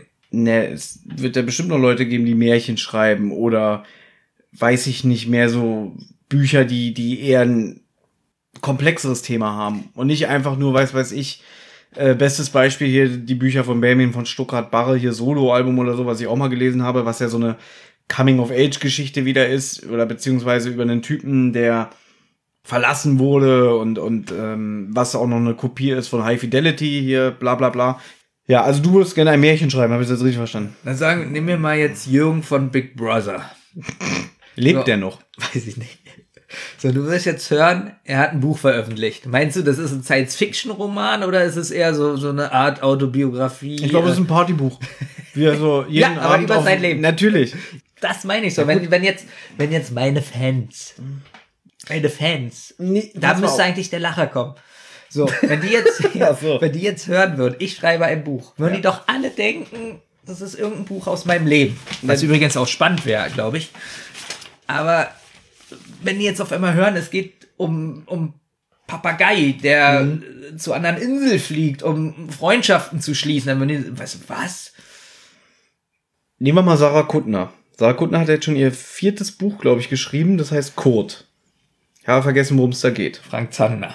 Hat Frank Zander schon ein Buch geschrieben? Nein, aber es geht um Kurt. Ja, den, den Witz hat sie damals gemacht, wo sie, Wie ernsthaft jetzt? sie hat äh, auf Twitter und auf Facebook veröffentlicht, wie ihr nächstes Buch heißt, und da hat sie geschrieben, ab jetzt könnt ihr alle hier kommen Kurt-Witze machen, danach bitte nie wieder. Gut. Also der Gag ist schon durch bei mir, du bist zu spät. Na, Und die hat, ihr erstes Buch hieß ja Mängelexemplar, wo es um eine 30-jährige Frau ging, die Depressionen hat und äh, sich dann irgendwann, glaube ich, von ihrem Freund trennt und so weiter. Und hat sie mal gesagt, nein, das Buch ist nicht autobiografisch, aber es ist aus ihrem Umfeld. Ja. Und da haben auch irgendwelche Kritiker gesagt, hm, alles klar, 30-jährige Frau, ist klar, ist nicht autobiografisch. Dann hat sie ein zweites Buch veröffentlicht, Wachstumsschmerz.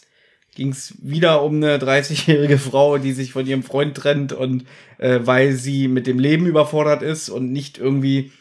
Also sie, sie, sie will unbedingt, dass sich ihr Leben ändert und ist so unzufrieden, obwohl sie alles hat. So, und dann hat Lara Kuttner wieder im Interview gesagt, nein, das Buch ist nicht autobiografisch. Und so, und alle haben immer gesagt, so, so ein Blödsinn. Man merkt schon so Parallelen zu ihrem richtigen Leben und so alles. Und sie hat aber immer gesagt, nein, sie hat da ihre Bezüge aus dem privaten Umfeld und so. Das wollte ich nur mal kurz einbringen. Gut.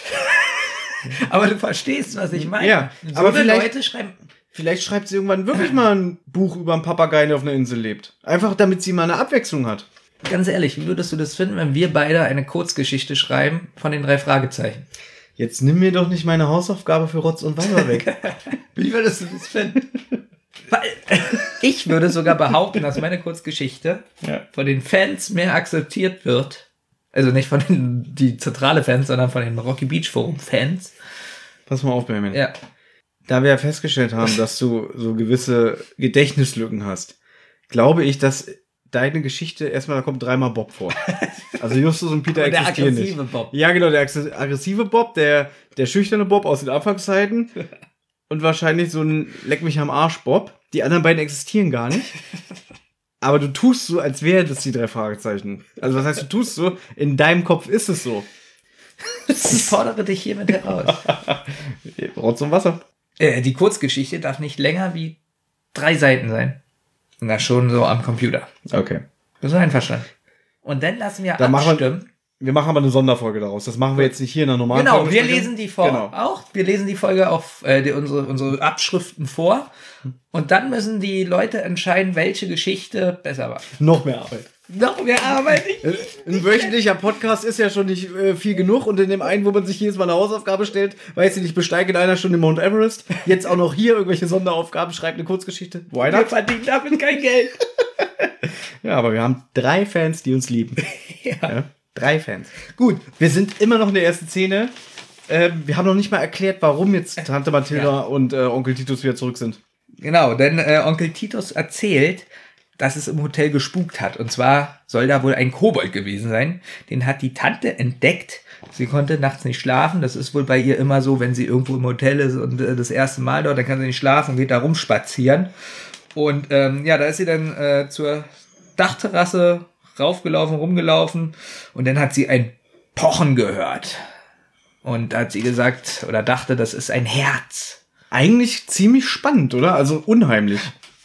Genau das. Also erstmal finde ich generell alles, was mit einem Herz zu tun hat, Mhm. unheimlich. Das hat wahrscheinlich damit zu tun, ähm, ich habe ja damals auch Jason gesehen, Freitag der 13. Und da kennst du dich ja, kannst du dich ja vielleicht an die Szene erinnern, wie das Herz anfängt zu pochen auf dem Tisch und der Arzt dieses Herz ist. Ja, der Film war indiziert. Und das habe ich so mit acht gesehen. Und deswegen, alles, was mit einem Herz zu tun hat und was so pocht und so, ist unheimlich. Und ich finde es wirklich richtig unheimlich, dass sie auch das, also dass sie denkt, das ist ein Herz, weil ich, weil ich mich dann so gefragt habe, wie laut hat es gepocht, dass sie das denkt. Es klang wie das Schlagen eines Löffels auf eine Dose.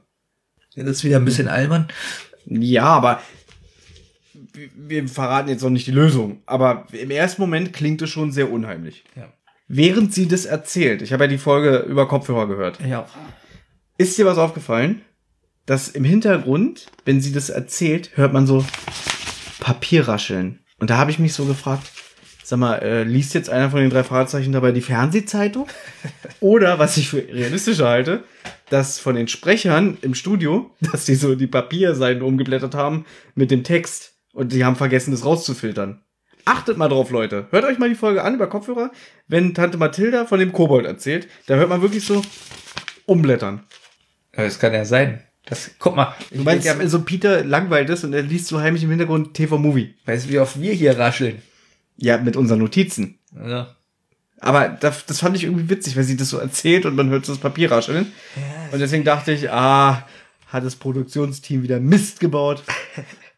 Okay. Wieder Mist gebaut. Ja, und sie sagt, sie hat es hinter, das fand ich ein bisschen witzig, weil sie sagt, sie hat es hinter diesem Kastendings gehört. Also überhaupt, dass man so das Wort Kastendings benutzt. Kommt dieses Wort so im Hörspiel vor? Kastendings? Ja. Sogar zweimal. Ach so, weil sie nicht beschreiben kann, was es Und ist. sie sagt Kastendings. Okay, das, siehst du, das habe ich gar nicht mitbekommen. Und das fand ich irgendwie sympathisch, dass in einem Hörspiel nicht der genaue Begriff genannt wird, sondern einfach Kastendings. Weil normalerweise so, so ein Hörspiel ja auch nicht die richtige Welt abbildet. Da gibt's ja keine Versprecher oder mehr komischen Begriffe, so wie wir es sagen. Weiß ich nicht, uns fällt ein Wort nicht ein, dann machen wir irgendeine Umschreibung. Und eigentlich so, so Filme und Hörspiele sind ja schon immer sehr akkurat. Da gebe ich dir recht. Jetzt habe ich hier total Müll aufgeschrieben. Mhm. Denn ich habe jetzt geschrieben, Herz pochte unregelmäßig, also dieses Geräusch, und jetzt Gesicht, Gesicht hörte auf zu pochen. Nee, ah, ich hab's anders hier. Also, der Kobold hatte einen zotteligen Rücken und ein leuchtendes grünes Gesicht. Genau, das So, und jetzt kommt's, der dr- dreht sich ja irgendwie zu ihr um, ne? Und dann flieht er und das Leuchten im Gesicht erlosch, wo ich mich gefragt habe, wie? Ich will Na noch gut, nicht, ich will noch nicht die Lösung Ja, vorwegnehmen, weiß, aber, aber, nun muss man ja denken, es ist ein Kobold. Kann ja alles sein. Kann ja zaubern vielleicht. du meinst, der ja hat eine, einen eingebauten Dimmer im Gesicht es oder ist ein Kobold. Woher Ja. weißt du denn, was ein Kobold kann oder nicht? Ja, aber hast du schon mal einen Film gesehen, wo Gesichter leuchten? Ja. Von irgendwelchen Monstern? ja. Hier, Krull oder wie der heißt, ne? Aber ganz ehrlich, ein Glühwürmchen leuchtet auch. Ähm, ja, jedenfalls, der Kobold äh, macht sich vom Acker. Auch das Pochen ist ja dann natürlich weg. Dann haben Titus und Mathilda den Hotelchef geweckt, nachdem Titus sich selber überzeugt hat, was da oben auf dem Dach war. Aber dann wurden sie äh, nach Tante Mathildas Schilderung unangenehm von dem Hotelchef behandelt. Und deswegen war das ein weiterer Grund, warum sie das Hotel verlassen haben. Justus zweifelt daran und glaubt, dass es eine optische Täuschung war. Ja, und sie ist dann gleich so ein bisschen beleidigt nach dem Motto, ja, denkst du, ich habe mir das eingebildet oder denkst du, ich habe zu viel Alkohol getrunken? Und er so, nein, natürlich nicht. Ja. Ja, naja, und- und der Hotelchef halt, der war erst nett und hilfsbereit und nachdem sie das erzählt hat, war er wohl eklig. So richtig verstanden, warum er eklig war, habe ich es nicht. Habe ich auch nicht, weil im Leitungsverlauf ist er nämlich nicht so. Ja, gibt eigentlich überhaupt keinen Sinn. Ganz merkwürdig. Oder ist es mit Absicht so, um die Spur auf ihn zu. Das kann Richtig, sein. ja. Oder Mathilda ist ja jetzt auch nicht der einfachste Mensch. Vielleicht hat sie das nur als unangenehm empfunden und der war in dem Moment nur besorgt um seine weiteren Hotelgäste. Denn es gibt ja im späteren Verlauf des Hörspiels eine ähnliche Szene, wo er sagt, er will jetzt hier nicht noch mehr Ärger.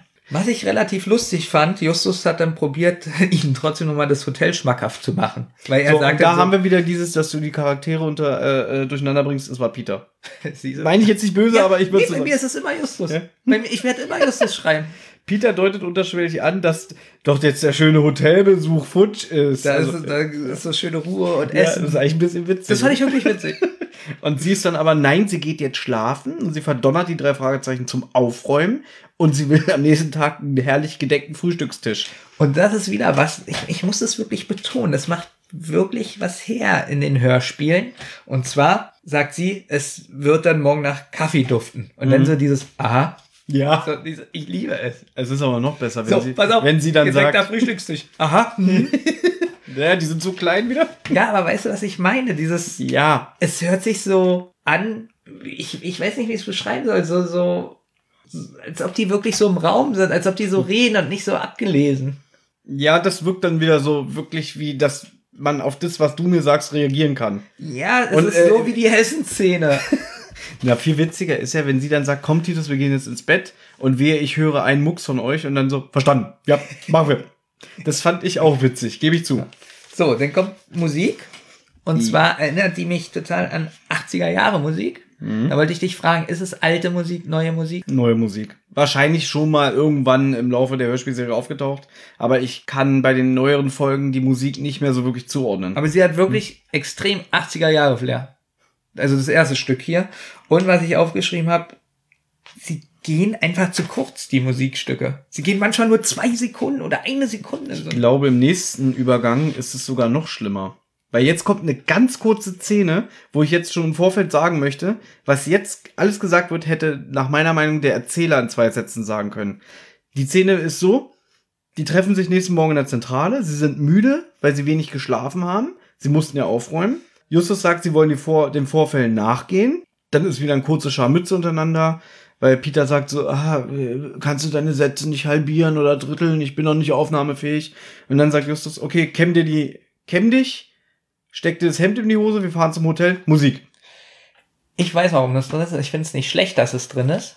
Das stärkt so die, die, was heißt die Freundschaft, aber das ist so ein Geplänkel, was, glaube ich, wichtig ist, um so ein bisschen untereinander was aufzubauen. Ich weiß, was du meinst, dieses halt, es ist gut, dass es drin ist, weil man so eine Interaktion unter den dreien hat. Dass es jetzt drin ist, finde ich auch nicht schlimm, aber ich denke, irgendwie, man hätte das auch zusammenfassen können vom Erzähler, weil das geht so kurz. Ja, aber so ein bisschen kriegt man ja dann auch mit. Ich jetzt zum Beispiel, das ja jetzt immer noch nicht so oft gehört hat, dass Justus ja auch nerven kann. Ja. Das ist ja so eine Szene, wo das dann so durchkommt und Justus aber auch ein bisschen witzig ist, weil er ja dann sagt, Cam, nee, steckt dem Handy in die Hose, wir fahren ins Hotel. Eigentlich auch witzig, wie er reagiert. Also Justus ist hier nicht so unsympathisch. Es gibt Folgen, auch ältere Folgen, wo er richtig, richtig eklig ist. Und hier ist es einfach so, ähm, er ist bestimmt und ja, die Szene ist witzig. So. Ja, also sie ist jetzt nicht super funny, aber der Satz ist, wenn man den jetzt so auseinander nimmt, lustig. So, dann kommt wieder 80er Jahre Musik. Die ist sehr treibend. Da Mhm. dachte ich so, oh, cool. Und es geht 1,5 Sekunden. Ich weiß nicht, wie Waren da nicht sogar zwei Musikstücke? Eins? Ja, genau. Das habe ich ja aufgeschrieben. Die ist so treibend. Mhm. Und dann denkt man so, es geht jetzt los und dann kommt unheimliche Musik. Und diese unheimliche Musik, ich weiß nicht, ob es hier schon dieselbe. Es kommt ein Musikstück, glaube ich, siebenmal vor oder achtmal. In dieser Folge Ja. Kann ich dir jetzt gar nicht so beantworten. Ich habe jetzt in der Vorbereitung die Folge nur dreimal gehört. Nicht so wie bei Auge des Sturms sechsmal. Dass du das ausgehalten hast. Wirklich. Ja, also ich will jetzt nicht vorwegnehmen, aber ich fand diese Folge angenehmer zu hören als die letzten beiden neuen. 198 und 197. Wie gesagt, mir sind diese Musikübergänge, ich finde es gut, wenn es Mhm. zur nächsten Szene kommt und die Musik so ähm, Na, ein bisschen länger über- und aus, genau. Und ich, ich, ja, und hier mag ich das nicht. Es geht ein Musikstück 1,5 Sekunden, nach 1,5 Sekunden kommt das nächste. Ich finde, es ist eine ganz merkwürdige Abmischung. Ich finde es unentspannt. Wie unentspannt.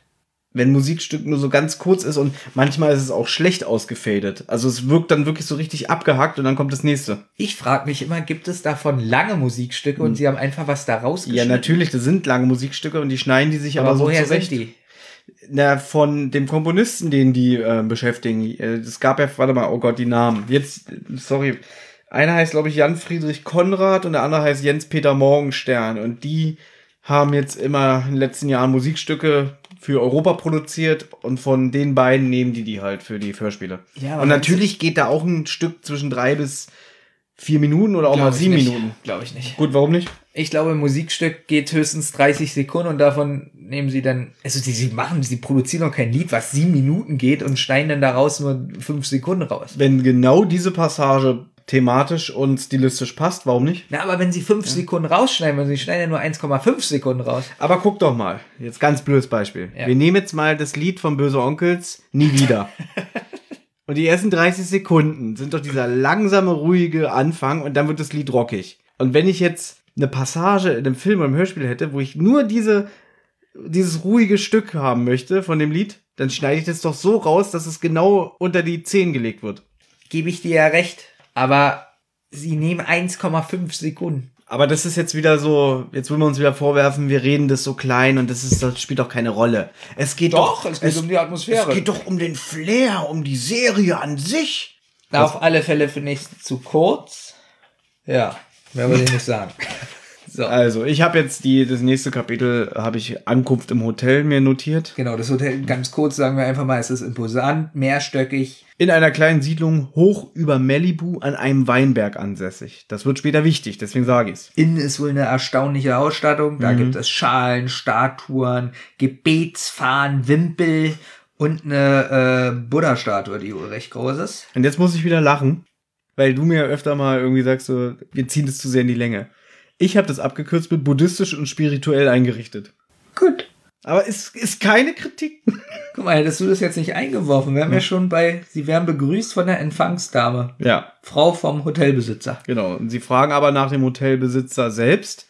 Fand ich ganz witzig, weil sie hätte ja sagen können, ja, ich bin die Frau von dem Hotelbesitzer, was möchtet ihr?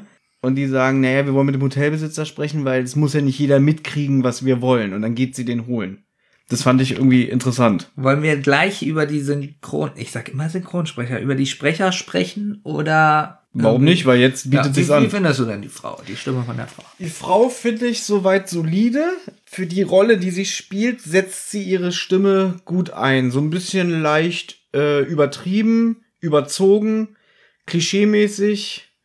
Ähm, ich muss ganz ehrlich sagen, ich habe die bestimmt schon mal irgendwo gehört, aber ich kann sie nicht zuordnen. Genauso würde ich das auch beschreiben, beziehungsweise dieses über Spitzte, überdrehte. Spitzte, überspielte, überdrehte habe ich diesmal bei fast allen Charakteren.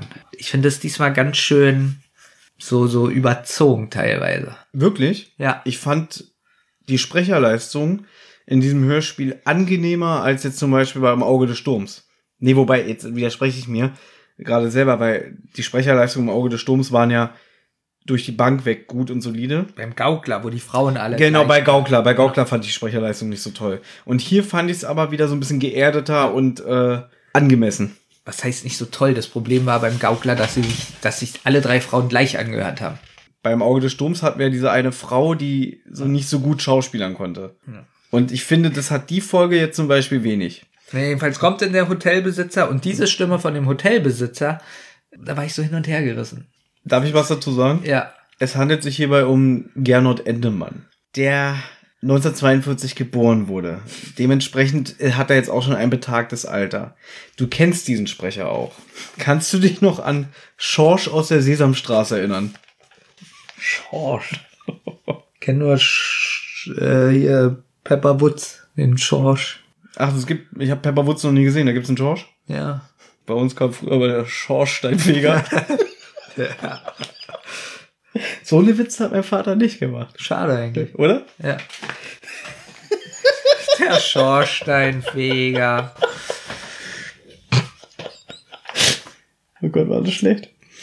Ja, der kommt dann an, aber in dem Moment äh, kommt noch eine dritte Person, nämlich die Tochter Elodie, die mit ihrem Hund ähm, erscheint und die ist ein bisschen müde, weil sie ist gerade erst angekommen, ihr Flug hatte drei Stunden Verspätung und sie will schlafen gehen. Ist halt wieder so eine typische Szene, hier werden Figuren eingeführt, weil eigentlich ist es, wenn man ehrlich ist, nicht wichtig. Habe ich mir auch gedacht, wenn ich ehrlich bin. Eigentlich ist es ja nicht wichtig, aber irgendwie ja doch, weil es sollen ja mehrere Personen wahrscheinlich äh, Tatverdächtige sein. Das hat die Folge übrigens ganz viel, ne? Dass so falsche Spuren gelegt werden. Genau. Weißt du, was mir auffallen ist? Wir sind uns heute sehr viel einig. Das finde ich unheimlich. Weil es kommen irgendwie keine provozierenden Fragen. Es kommen keine übertriebenen Vorstellungen. So, es ist irgendwie sehr äh, harmonisch heute. Merkwürdigerweise ja. Während dieser nervige Hund von Elodie im Hintergrund die ganze Zeit bellt, äh, der Name des Hundes ist übrigens Spooky, schildert Justus dem Mr. Grover, so heißt der nämlich, der Hotelbesitzer, den Sachverhalt. Nämlich, dass die Tante den Kobold gesehen hat. Er erinnert sich natürlich und entschuldigt sich ja dann auch nochmal, wo ich dachte, okay, wo ist der Typ denn unangenehm? Hat sie wohl ein bisschen übertrieben, die Tante. Äh, dann gibt's ein kurzes, übersinnliches Gespräch, weil die Frau sich dann mal irgendwie einmischt. Ja, man muss jetzt sagen, dass die Frau sagt, dass die Tante wohl offen ist für Übernatürlichen. Und ähm, dann räuspert sich so der Mann und sagt, ähm, dem ist leider nicht so. Auch schon wieder eine Spur, dass er der Täter sein könnte, weil er sich ja räuspert und so das Gespräch unterbricht. Ich weiß nicht, ob dir das auch so vorkam. Na, Moment mal, er räuspert sich doch dann, weil er dann erzählt, er hat den Kobold auf der Überwachungskamera auf den Bändern gesehen. Genau, aber ich fand trotzdem, so wie er sich räuspert und die Frau unterbricht, Mhm. Und er wird ja wohl mit der Frau darüber gesprochen haben, dass er die Überwachungskameras ausgewertet hat. Also sie weiß ja wahrscheinlich, dass Na gut, wird jetzt die Spur gelegt, dass vielleicht die Frau was verbergen will oder er? beides. Beides. Also beide sind, finde ich, in dem Moment ein bisschen merkwürdig. Ja, die verhalten sich schon merkwürdig, aber es ist ja schon wieder so was Übernatürliches, was sich keiner erklären kann. Weil wenn du mir erzählen würdest, du, ich war am Wochenende im Hotel und bin am Kobold begegnet, würde ich auch sagen, ja, Benjamin, Ja, und das Gesicht hat geleuchtet. Das Gesicht hat geleuchtet. Und du hast das Herz pochen hören. Ja. Als ob jemand mit einem Löffel auf eine Dose schlägt. Ja, Aber ich genau. würde dir glauben. Ich weiß, dass du mir glauben Ja. würdest. Aber, aber du wirst dann sowas sagen wie, ja, dann bist du wieder feige weggerannt wie so ein Waschlappen, ne? Genau, ich würde dir komplett glauben, aber ich würde dich auslachen, weil du weggerannt bist. Genau. Dass du nicht zum Kobold gegangen bist und Guten Tag, hallo, Kopf gestreichelt, ne? Was machst du hier? Genau, es wäre wirklich so. Das ist ja das Traurige. Dann kommt wieder 80er Jahre Musik. Also bei mir ist die Szene da vorbei. Kam dann noch Die was? ist dann noch vorbei. Ja. Dann Weil, kommt- ja. ähm, ich übernehme mal kurz, der Erzähler schildert nämlich die Auswertung von den Überwachungskameras, dass der Fieder irgendwie über einen Parkplatz zwischen zwei Laternen sich durchgeschummelt hat und so weiter.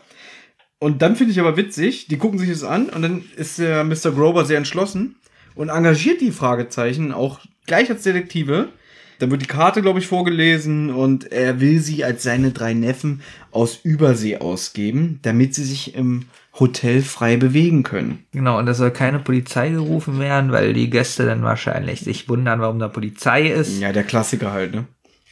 Dieses immer, pst, kein Wort an die Öffentlichkeit und wir haben einen Ruf zu verlieren und, und so weiter und so fort. Und Justus, man staune, will den Raum inspizieren von der Tante und dem Onkel, wo die da geschlafen haben. Ach echt, das habe ich gar nicht notiert. Ich habe hier notiert, dass sie die Dachterrasse sehen wollen, wo die Tante den äh, Kobold gesehen hat. Also ich hab, Justus will Raum inspizieren von Tante und Onkel. Okay. Toller Satz, oder auch wie ich es aufgeschrieben habe. Der ist auch toll, aber ich glaube, dass du da vielleicht die falsche Notiz hast. Ich will jetzt Aber warum schreibe ich einfach Weil du vielleicht geträumt hast. So, und jetzt kommt eine sehr unheimliche Musik. Ich finde die Folge bis dahin generell sehr unheimlich. Als Kind hätte ich das voll spannend gefunden. Was ist das für ein Kobold? Hast du mir so nicht äh, eine Sprachnachricht geschickt, dass du schon Kritiken vorab gelesen hast, wo die Leute irgendwie meinen, es ist wieder so ein bisschen wie früher, was so den Gruselfaktor angeht? Von der Folge? Ich glaube ja. Bin der Meinung, Ja, du, du hast mir eine Sprachnachricht geschickt und meinst, ich habe gelesen, dass ganz viele Fans sagen, der Anfang ist so wie früher, also eine In alte der Folge Folge. habe ich, glaube ich, gar nichts gelesen. Ach so. Deswegen, ich weiß Ja, nicht, äh, ich mit, wem du, mit wem du mich schon wieder verwechselst. Wirklich, wahrscheinlich mit einem Kobold. Ja. Wir drücken jetzt hier mal ein bisschen aufs Gas. Jedenfalls fahren sie dann mit dem Lift hoch auf die Dachterrasse äh, und stellen dann irgendwie fest, weil der Kobold ja nicht an Tante Mathilda vorbei ist in den Lift, kann er ja dann nur über die sich dort befindende Feuerleiter entkommen sein. Aber dass er das Dach über einen anderen Weg betreten haben muss, weil die Feuerleiter nicht ganz bis zum Boden reicht. Also wird hier schon spekuliert, der oder diejenige oder dieses Wesen kennt sich im Hotel wohl aus. ja, und da sagen sie nämlich auch, dass das Kastending ein Lüftungsschacht ist. Da wird nämlich Ah. nochmal das Wort Kastending benutzt. dann endet es auch schon. Und ich gebe dir recht, bis jetzt ist es eigentlich alles solide und unheimlich und auch gut erzählt. Und jetzt kommt Musik, wieder unheimliche Musik, spannende unheimliche Musik sogar. Mhm. Und die hat mich ein bisschen an Tangerine Dream erinnert, vom Stil her. Warte mal, das habe ich doch auch hier stehen, aber erst später. Ich habe das doch erst viel später mit Tangerine Dream. Wie, du hast wirklich auch Tangerine Dream geschrieben? Mhm. Wenn sie im, wenn sie das erste Mal im Restaurant sind. Witzig, oder? Mhm. Weil hier, hier kommt, so- vielleicht ist es sogar das Stück vom Anfang, ich weiß es nicht. Äh, also, dass es das gleiche Stück ist, nur später einsetzt. Sie fahren in ihre Zentrale zurück. Sie packen ihre Sachen, weil sie die Nacht im Hotel verbringen möchten, um den Kobold aufzulauern. Der Hotelbesitzer hat schon gesagt, ihr könnt euch hier frei bewegen. Wir tun so, als wärt ihr meine Neffen. Hier, hier war ich jetzt ein bisschen stutzig. Justus sagt Tante Mathilda Bescheid. Also sagt er ihr wohl, wir werden die Nacht im Hotel verbringen. Bob und Peter allerdings übernachten offiziell bei Justus. Genau das habe ich auch angekreuzt und habe mich gefragt, was ist das für eine Unlogik? Warum sagen sie denn ihren Eltern nicht, äh, wir sind im Hotel mit Justus oder wir, wir, wir ermitteln? Ja, und das vor allen Dingen, was ist das auch für eine dumme Lüge? Weil, Ja. weil das kommt doch ganz schnell raus. Das, vor allen Dingen sind ja auch mehrere. sind ja dann, die sind ja die ganze Zeit jetzt da, ne? Die, die sind ja jetzt drei Nächte oder so. Ja, Das ergibt Ja. kein, wirklich keinen Sinn. Auch, auch jetzt überlegt mal, sind die drei schlauen Detektive. Ah, wir erzählen, dass ihr beide auch hier schlaft. Das kommt bestimmt gar nicht raus. Ja, irgendwie, es ist dumm, dumm gelöst, finde ich so irgendwie, weil ich, ich habe den Sinn dahinter nicht verstanden. Also wissen die Eltern nicht, dass sie die Detektive sind oder Doch, natürlich wissen Oder die Eltern dürfen das, sie das aber, nicht, oder? aber ich ver verstehe halt den Sinn nicht dahinter, weil die drei Detektive sich im Laufe ihrer Karriere immer wieder in so merkwürdige Situationen begeben und die Eltern das so tolerieren. Also die sehen das ja immer so als Spiel oder nehmen das nicht ernst. Es gibt auch Folgen, wo es eskaliert, wo die Eltern auch sagen, äh, bis hierhin und keinen Schritt weiter. Aber ich kann nicht nachvollziehen, warum sie hier lügen und sagen, wir übernachten bei Justus.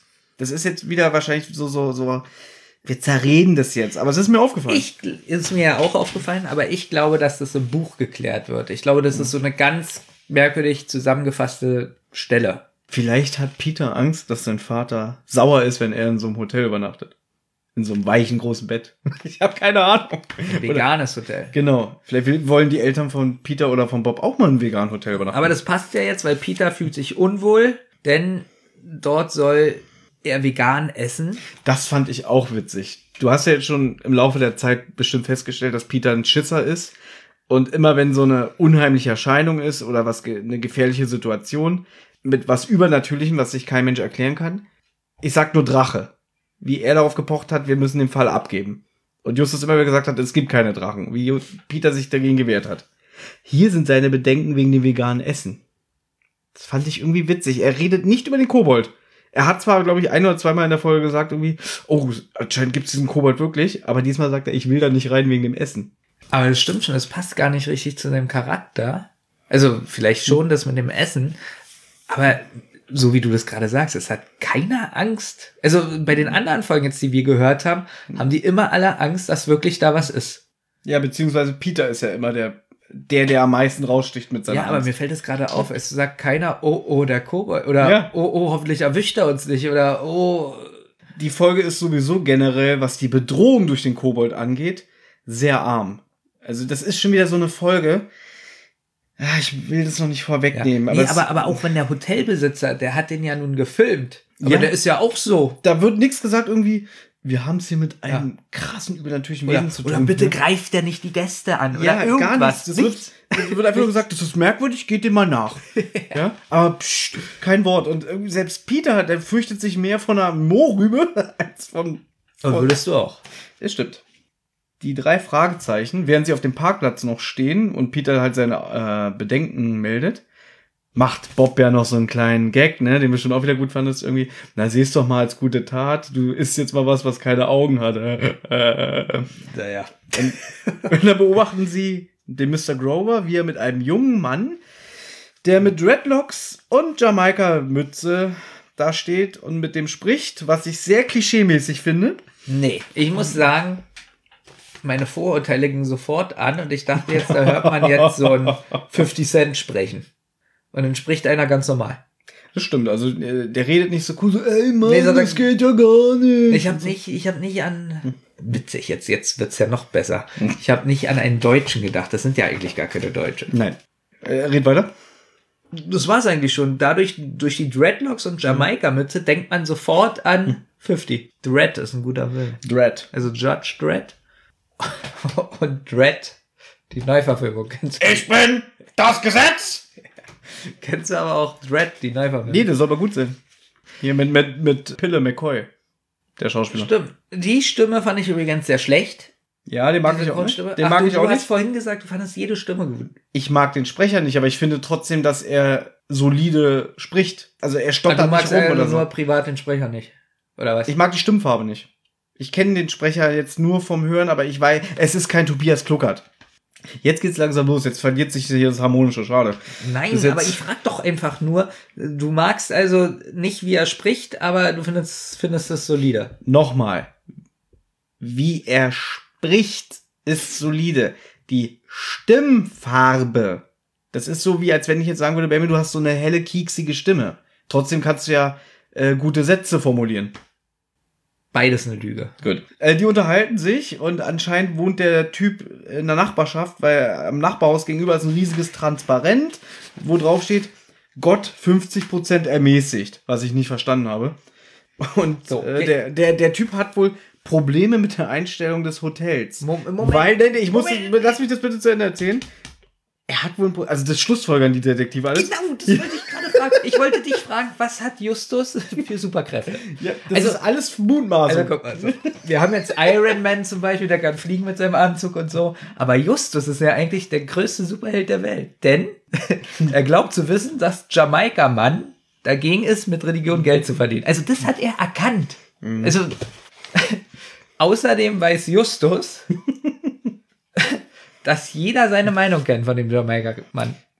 Ich weiß, was du meinst. Ich bin eigentlich bei der Aussage, der hat ein Problem damit, dass die mit Religion Geld verdienen ausgestiegen. Weil dann müsste er ja die katholische Kirche alles hassen. Weil wie reich ist die katholische Kirche? Generell Religion. Ja, aber ich frage dich gerne nochmal. Justus glaubt zu wissen, Ich habe das verstanden. Ja, Äh, aber die jetzt stehen da und sehen, dass die sich zanken. aber jetzt und er ja sagt noch besser. sofort, alles klar. Guck mal da das transparent, der wohnt hier bestimmt. Ich habe das alles verstanden, Und was du meinst. Justus weiß, dass der Jamaika-Mann, dass jeder seine Meinung kennt. das weiß Justus. Wie, wie oft waren wir schon an dem Punkt, dass Justus Superbrain ist? Lustigerweise ist es immer an diesem Punkt in diesem Hörspiel, das wird ja jetzt nicht nochmal aufgegriffen. Du als Hörer weißt jetzt, ah, das ist so. Ja. Aber, aber nehmen wir mal jetzt an, du und Olli. Olli kennen ja die Hörer. Mal ganz kurz, wieso packst du deine Notizen weg? Wird das jetzt was längeres? Nein, Gut. aber guck mal, du und Olli. Ja. Olli ist ja der andere gute Mensch, der hier auch ganz oft an diesem Podcast teilnimmt. So, ihr streitet euch und ich sehe euch von Weitem. Mhm. So, und da schlussfolgere ich, dass du mit deiner Meinung alle erreichen willst. weißt du, was ich meine? Und du weißt gar nicht, worüber wir reden. Ja, auch mit dem Transparent. Die wissen ja anscheinend sofort, dass der Typ da nebenan wohnt. Das Schlimme ist nun wieder, dass jetzt alle sagen, jetzt fängt's an, wir zerreden die Folge. Natürlich. Natürlich. Obwohl wir das ja humorvoll vermitteln, dass es Ja, ich glaube, man muss auch jetzt noch mal sagen, du hast es auch schon mal gesagt, ich bin ja trotzdem immer noch hier ein Drei-Fragezeichen-Fan. Warum sollten wir einen Drei-Fragezeichen-Podcast machen, wenn ich alles schlecht mache? Und ich finde, dass die Folge bis jetzt noch relativ gut ich wegkommt. finde die Folge ja? bis jetzt sehr gut. ja. Es ist ja, man muss ja dazu sagen, wir wollen ja auch unterhalten, was wir schon tausendmal gesagt haben. Und da ist sowas halt witzig, wie jemand sowas feststellt. Ja, aber da kommt ja immer wieder, dass wir den Anachronismus und den Esprit nicht anerkennen. Es ist eine Kinderserie. Genau, das ist die, das ist eigentlich immer, was man so als, als Flucht zum Schluss sagen kann, es ist ja für Kinder. Das wollte ich dir erzählen, aber du hast mich ja schon wieder abgelenkt hier mit dem 17-Stunden-Podcast-Marathon. Die Regisseurin Heike Dine Körting hat bei dieser Record-Release-Party gesagt, die Zielgruppe sind immer noch 8- bis 12-Jährige.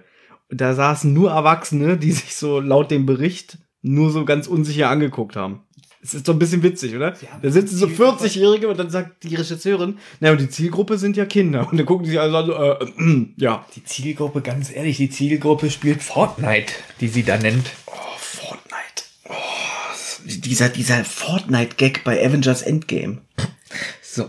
Generell, die, die, wie Tor. Ach, wir schweifen ab. Ähm, genau, und jetzt gehen sie rüber und kriegen noch mit, wie der, der Mr., wie heißt der denn nochmal? Ruger oder das Hier, Schorsch. Casper. Schorsch bietet Jamaika-Typ an, dass er einen Tag im Hotel verbringen darf, um sich selbst ein Bild zu machen. Der lehnt das aber als Abzocker ab. Und dann sagt Rover, gut, aber dann werde ich mal eine Anzeige prüfen lassen wegen Rufschädigung. Mir ist in dieser Folge aufgefallen, ich habe es ganz schwer mit amerikanischen Namen. Hm? Ich habe nicht einen Namen verstanden. Guck mal, wie was ich hier aufgeschrieben habe. Dasper Caspo. Desmond Gevpole. Oh Gott. aber, Oh Gott, oh Gott. aber ich muss was sagen. Ich, Ja. Desmond hätte ich nur hinbekommen, aber dass der Gevpole heißt und dass man das so schreibt, habe ich auch äh, in den Sprecherbeschreibungen Ich gesehen. habe richtig Probleme. ich dachte die ganze Zeit in dieser Folge, die probieren mit Absicht so Namen zu nehmen, die. der Name vom Hotel, Lakshmi. Ich dachte auch jetzt, das schreibt man L-U-C-K wie Lack und dann Schmi. Ich Und dabei ist es irgendeine komische buddhistische Göttin. Es kommt jetzt, genau. Groover bezeichnet nämlich Desmond als Ruhestörer. Jetzt kommt die Tangerine Dream Musik.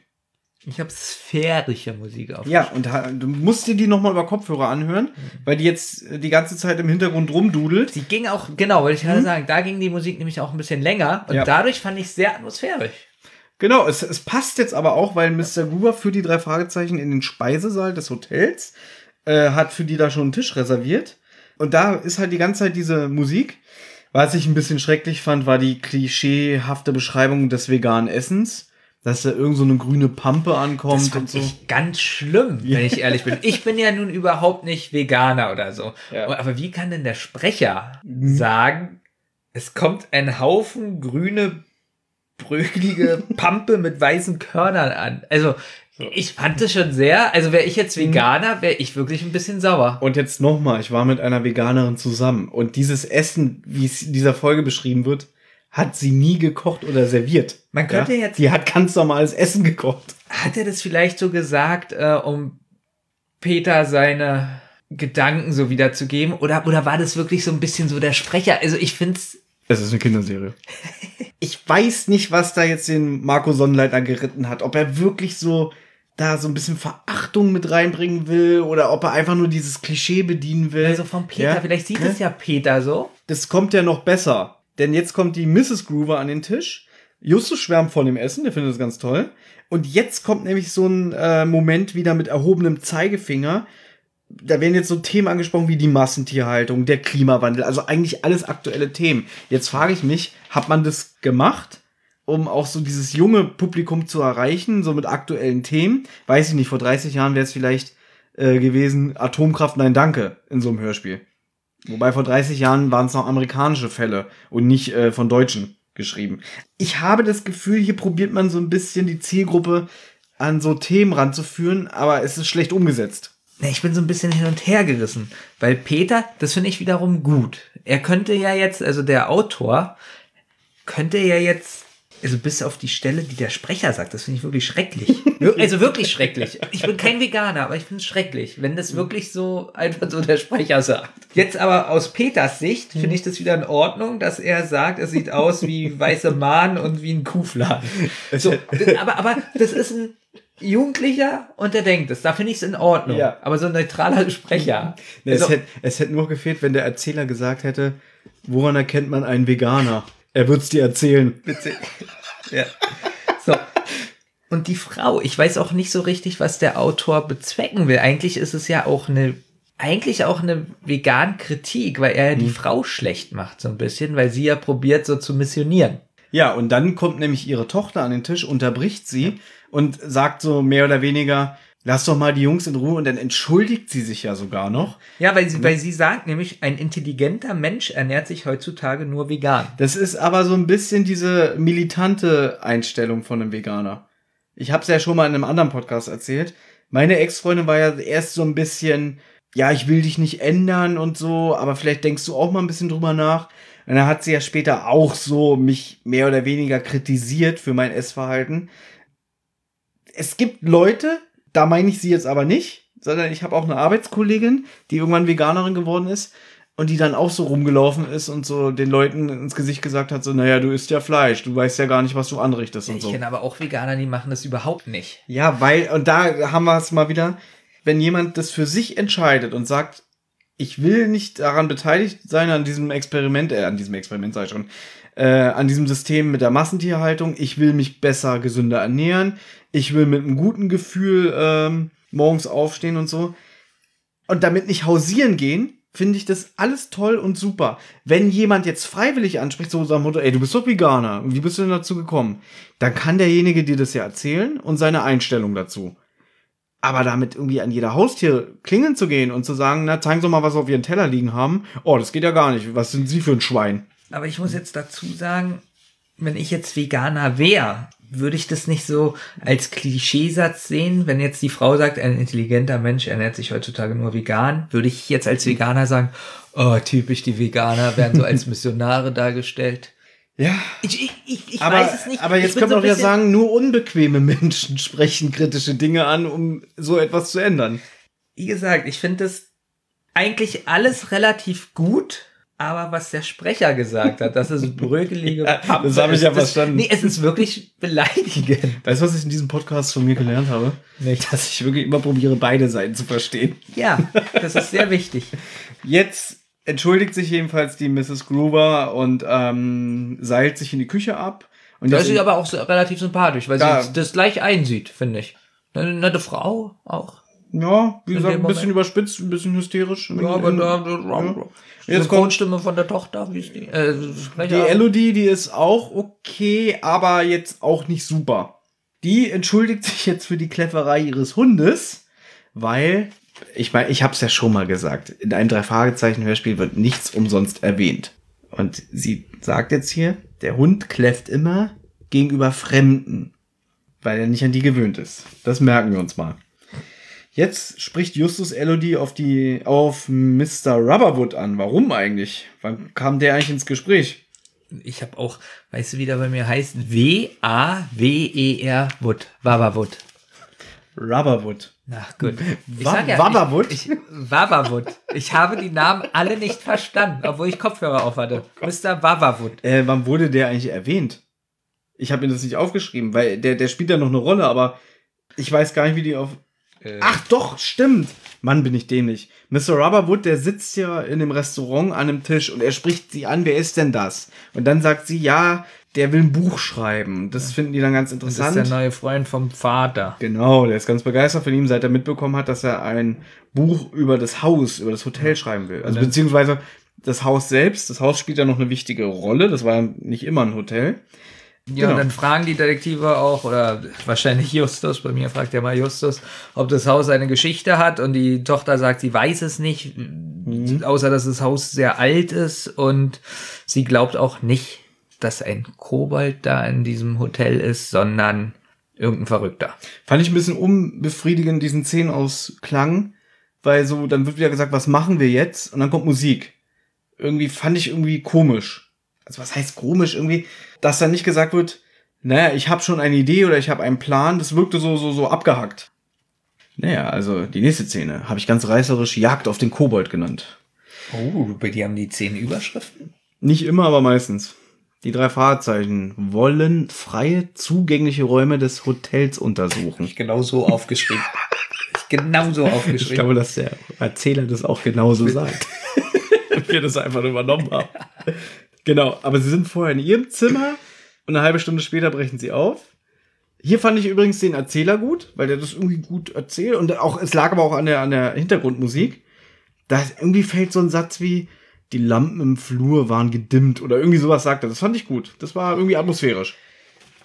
Jetzt fängt an, jetzt fängt es langsam an, dass die Atmosphäre kaputt geht in meinen Augen. Ja, die Folge lässt jetzt langsam nach. Oh, äh, kam das dir auch so vor? Ja, ja. Denn erstmal habe ich mir so.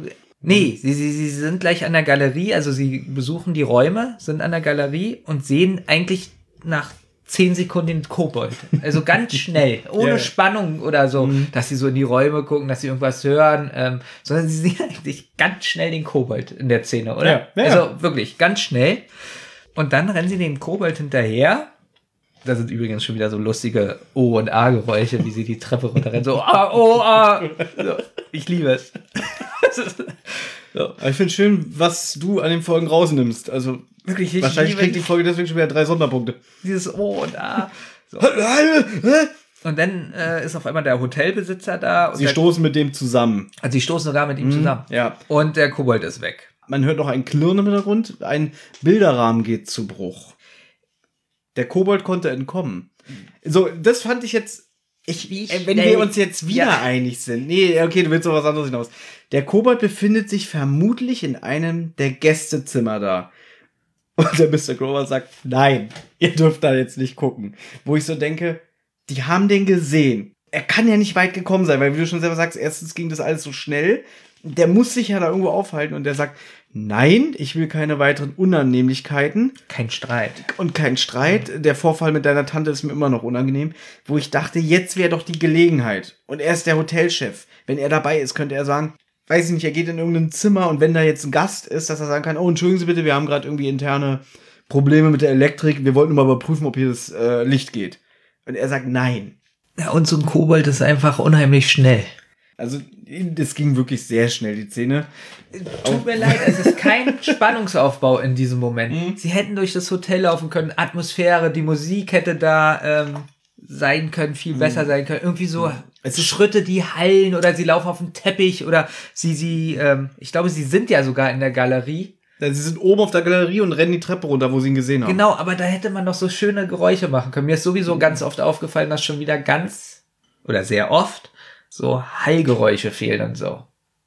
Wenn sie so in anderen Räumen sind oder so. Es ist immer die gleiche, äh, Derselbe Hintergrundsound. ja, Das, man merkt nicht, wenn sie die Räumlichkeiten wechseln. finde ich schade. Und da habe ich dir schon mal gesagt, glaube ich, dass das in den alten Folgen oft anders ist. Da Besser man, umgesetzt, ja, ja. Ja. Also er untersagt die Inspizierung, weil er keinen Ärger will, das hatten wir schon. Hier habe ich notiert, das macht ihn leicht verdächtig. Weil es könnte ja sein, dass er weiß, wer der Kobold ist oder dass er selber in der Sache mit drin hängt. Ich finde auch, die Tochter hat sich verdächtig gemacht. Es machen sich eigentlich alle verdächtig. Aber das ist, finde ich, gar nicht so schlecht, weil es gibt Folgen, wo wir wissen, ah, okay, das ist der gleiche Sprecher, äh, Fall, Fall gelöst. Und hier hat man wirklich, wenn man die Folge das erste Mal hört, ganz schön viele Verdächtige. Es kommen ja noch mehr. Der Mr. Gruber weist jetzt auf den zerbrochenen Bilderrahmen hin. Mache ich mich jetzt unbeliebt, wenn ich sage, fand ich leicht billig, so dieses Apropos Ärger. Ihr habt den Bilderrahmen zerbrochen. Ich kann das wieder so schlecht beschreiben. Ich fand das irgendwie doof gelöst.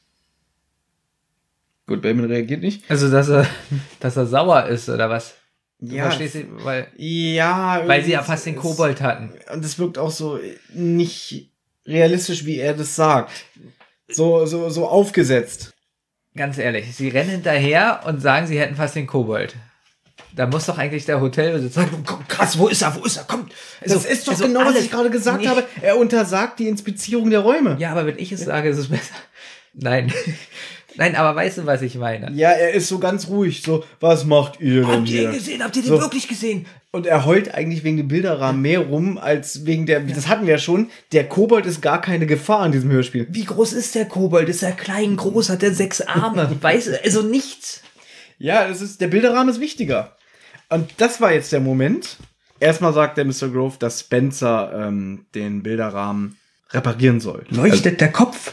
Und dann kommt dieses Gedicht. Marco Sonnleutner ist dafür bekannt, dass er sehr gerne so Rätselverse selber kreiert und du hast aber als Hörer nie die Chance mitzukombinieren. Weißt du, weil, weil das so abwegig und abstrus manchmal ist. Hier nimmt er jetzt ein Gedicht von Edgar Allan Poe, wo ich sofort auch wusste, ah, alles klar, jetzt beginnt die B-Handlung, äh, jetzt kommen wir von Kobold auf was ganz anderes. Der Kobold ist nur der Aufhänger für das, was jetzt kommt. Dann wird wieder ellenlang dieses Gedicht vorgelesen, wobei ich sagen muss, der Oliver Robeck, der macht es schon ganz gut und ich warte jetzt eigentlich darauf, dass du mal was dazu sagst. Wie zu diesem Gedicht, oder Ja, oder wie du das jetzt fandest, so mit dem Gedicht. Oder was hast du da gedacht? Irgendwie, was ist denn jetzt los? Worum geht's denn nun? Ich habe mir gedacht, das hat irgendwas mit dem Bild und Bilderrahmen zu tun, die Handlung. Ist ja wohl offensichtlich, sonst würde es ja keiner vorlesen. Ja, aber was hast du gedacht? Irgendwas hat das jetzt mit dem Kobold zu tun? Ich habe mir schon gedacht, dass da irgendwie ein Geheimgang ist oder so. Jetzt habe ich gespoilert. Ach, da hast du schon gedacht, es gibt einen Geheimgang? ja, eigentlich schon. Ah, okay. Bild mit Text. Äh, ich bin ehrlich, ich habe da gar nichts gedacht, weil ich nur die Augen gerollt habe und gedacht habe, oh nee, jetzt wieder irgend so ein scheiß Gedicht und äh, Nee, na, na, der Kobold drin runter. So, Bilderrahmen ist kaputt, klirrt und die lesen das Gedicht voll. Also habe ich mir gedacht, irgendwie hat sich ja der Kobold da versteckt. Ist ein Bild reingesprungen. Wie bei äh, Stephen King das Bild vielleicht. Übrigens mein Lieblings-Stephen King-Buch, ne? Also pass auf, ich lese jetzt das Gedicht von Edgar Allan Poe vor, was da den Titel trägt, Eldorado. Ein Ritter Heer von Art und Ehr, durch Sonnenschein, Zog und Schatten. Er ritt gar lang durchs Land und sang und suchte Eldorado. Doch wurde alt, die Reckengestalt, ihm sank ins Herz ein Schatten, denn nirgends er fand ein Fleckchen Land, das aussah wie Eldorado. Und als er gar entkräftet war, da traf er Pilger Schatten, den sprach er an. Schatten, wo kann es liegen, Eldorado? Reit immerzu über Mondberge du, hinab ins Tal des Schattens. Reit fort und fort, war Schattenswort, dort findest du Eldorado. Meinst du, heutzutage würde sowas noch bekannt werden? Also ich frage mich ganz oft so, ist es jetzt, warum hat dieses Gedicht, äh, warum darf es so erfolgreich sein? Also ist die Frage, war Edgar Allan Poe zu Lebzeiten Nein. noch erfolgreich? Nein, der war ja eigentlich sogar eher verhasst, oder? Ja, Der hatte viele Kritiker. Ich finde ganz interessant ähm, die Zusammenfassung und die Analyse. Das Gedicht beschreibt die Reise eines ritterlichen Edelmanns auf der Suche nach dem legendären Eldorado. ach, Er verbringt den Großteil seines Lebens mit dieser Aufgabe. Mit hohem Alter trifft er schließlich einen wandelnden Schatten, der ihm den Weg durch das Tal der Schatten weist. Die Ballade besteht aus vier Strophen a sechs Versen. Poe verwendet in der Mitte jeder Strophe den Begriff Shadow mit jeweils unterschiedlicher Bedeutung. Erstens, ein normaler Schatten, ein vor einfallendem Licht verdeckter Bereich. Zweitens, eine Metapher, die Schwermut ausdrückt. Drittens, einen Geist. Und viertens, das Totenreich, das Tal der Schatten. Anlass zur Entstehung des Gedichtes war vermutlich der kalifornische Goldrausch, der zur Zeit der Veröffentlichung herrschte. Finde ich ganz interessant. Also, weil man muss ja auch mal so ein bisschen dem kulturellen Auftrag, den wir hier haben, nachgehen. witzig, witzig wäre, wenn er jetzt noch leben würde und sagen würde, ja, er meinte eigentlich den Schatten, der alles verdeckt. Also so ein Schatten vom Baum. Er meinte den Schatten hier vor, äh, von seiner Whiskypulle, die er auf dem Tisch hatte. So, und ich habe heute bei Wikipedia gelesen, dass Eldorado nämlich viele Bedeutungen hat. Entweder der Goldene, das Goldene oder die Goldene. Ich nehme meine Zettel wieder zur Hand.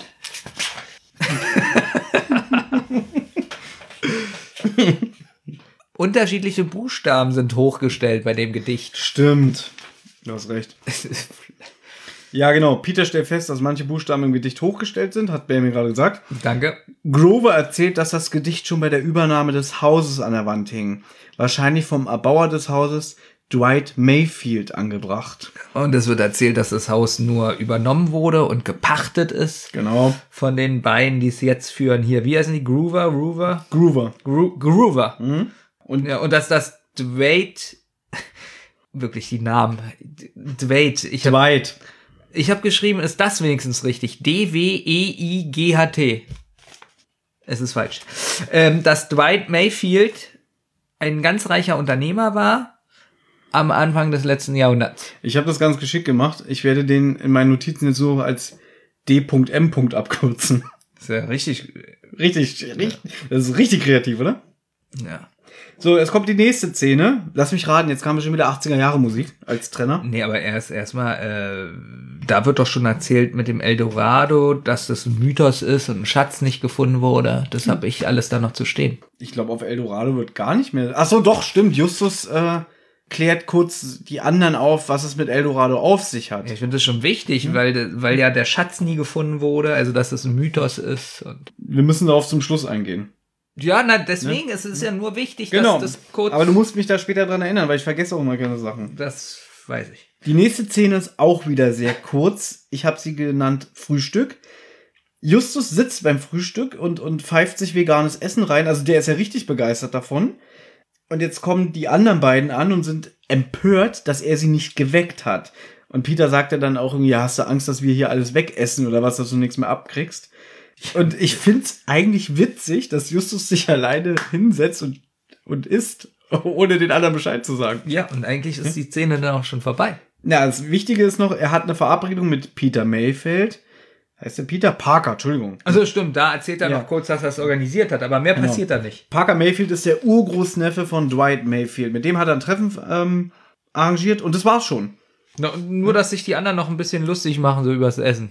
Ja, aber ich fand irgendwie witzig, dass Justus so ein Arschloch ist und einfach allein zum Frühstück geht. Und jetzt habe ich was aufgeschrieben. Die Musik, die jetzt kommt, Mhm. die ist böse, habe ich aufgeschrieben. Und ich habe sogar hingeschrieben, könnte in einem John Carpenter-Film Oh. funktionieren. So, jetzt sind sie erstmal aber auf, sie fahren jetzt erstmal zu dem Parker hin und Ja. sind in Peters MG. Äh, Justus hat sich über das Hotel, oh Gott, habe ich hier viele Notizen. Ja, jetzt wird's so langweilig. Jetzt wird's extrem langweilig. Justus hat sich über das Hotel Lakshmi informiert. Das Haus hieß früher Mayfield Hall, wurde 1919 von Dwight Mayfield erbaut.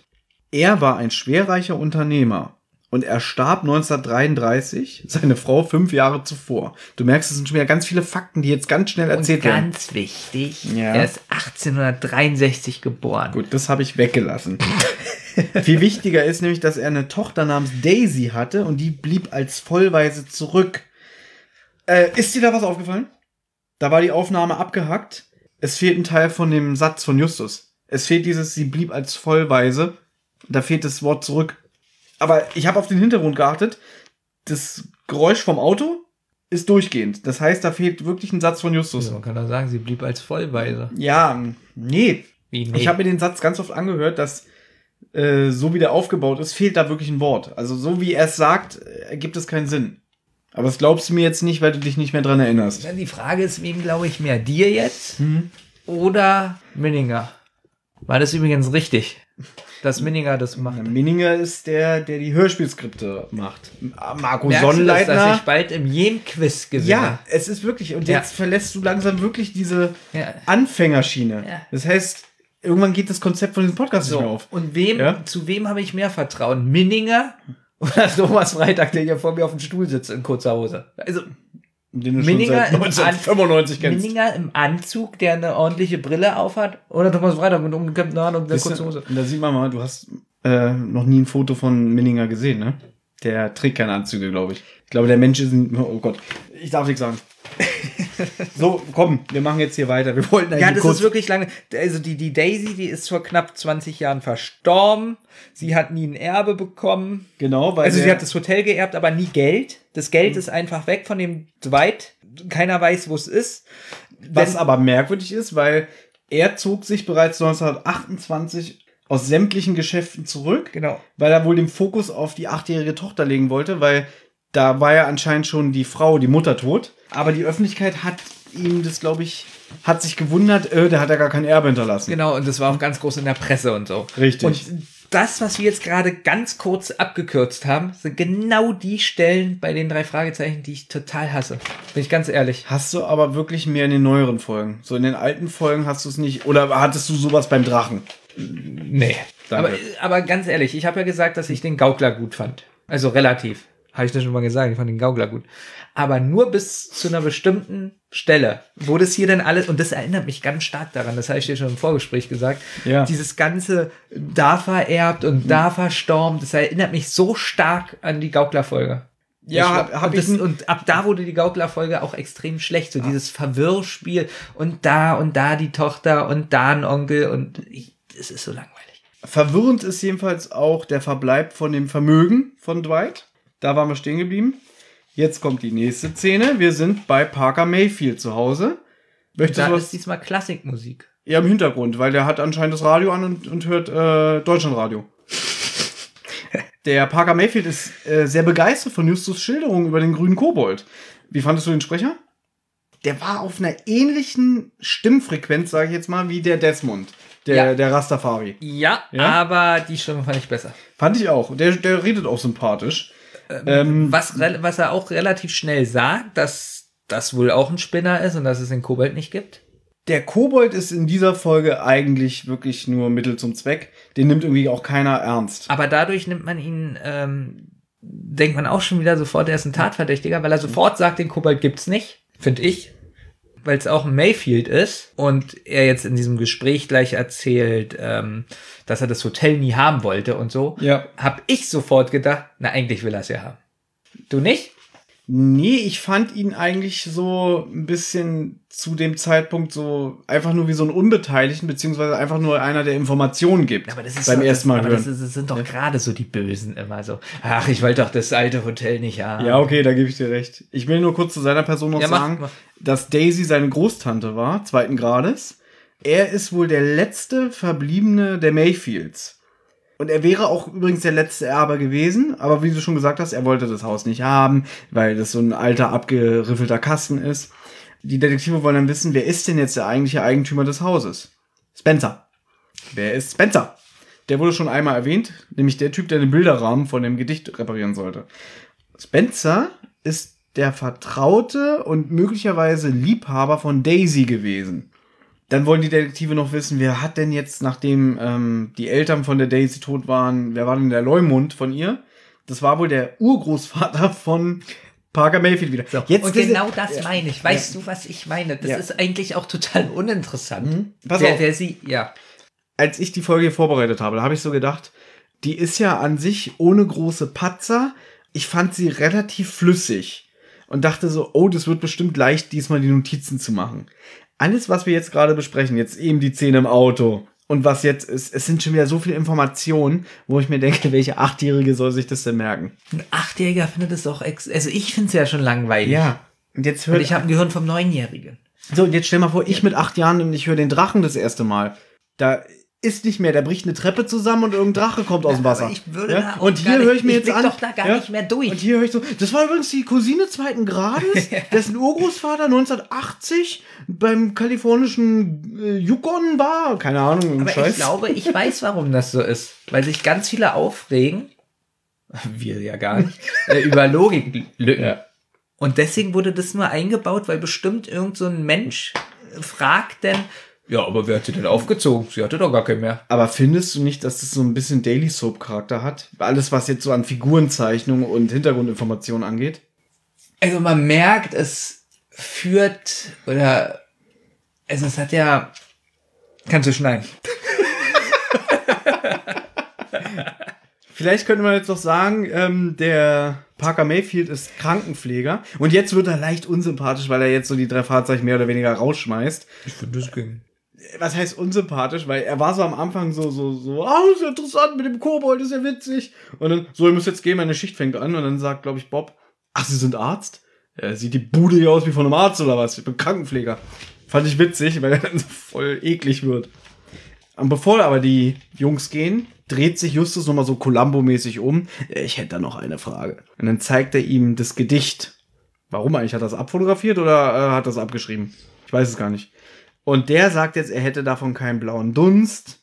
Und er kann auch mit dem Gedicht nichts anfangen, aber er kann es immerhin als Edgar Allan Poe Gedicht identifizieren.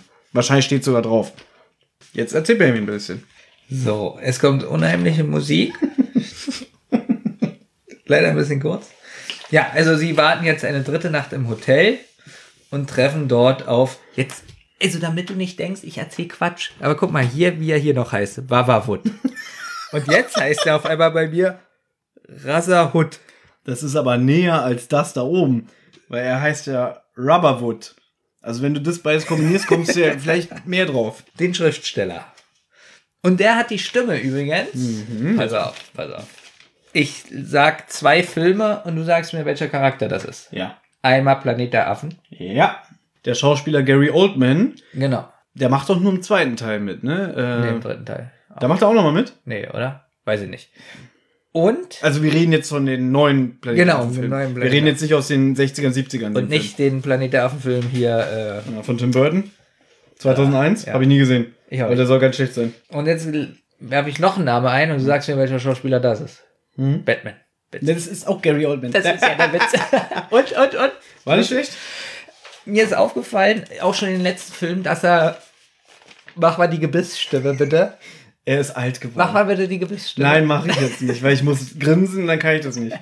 Benjamin, er ist 1953 geboren. Und mir ist da schon aufgefallen, in den letzten Filmen, dass er langsam die Tom Hanks Gebissstimme hat. Ja.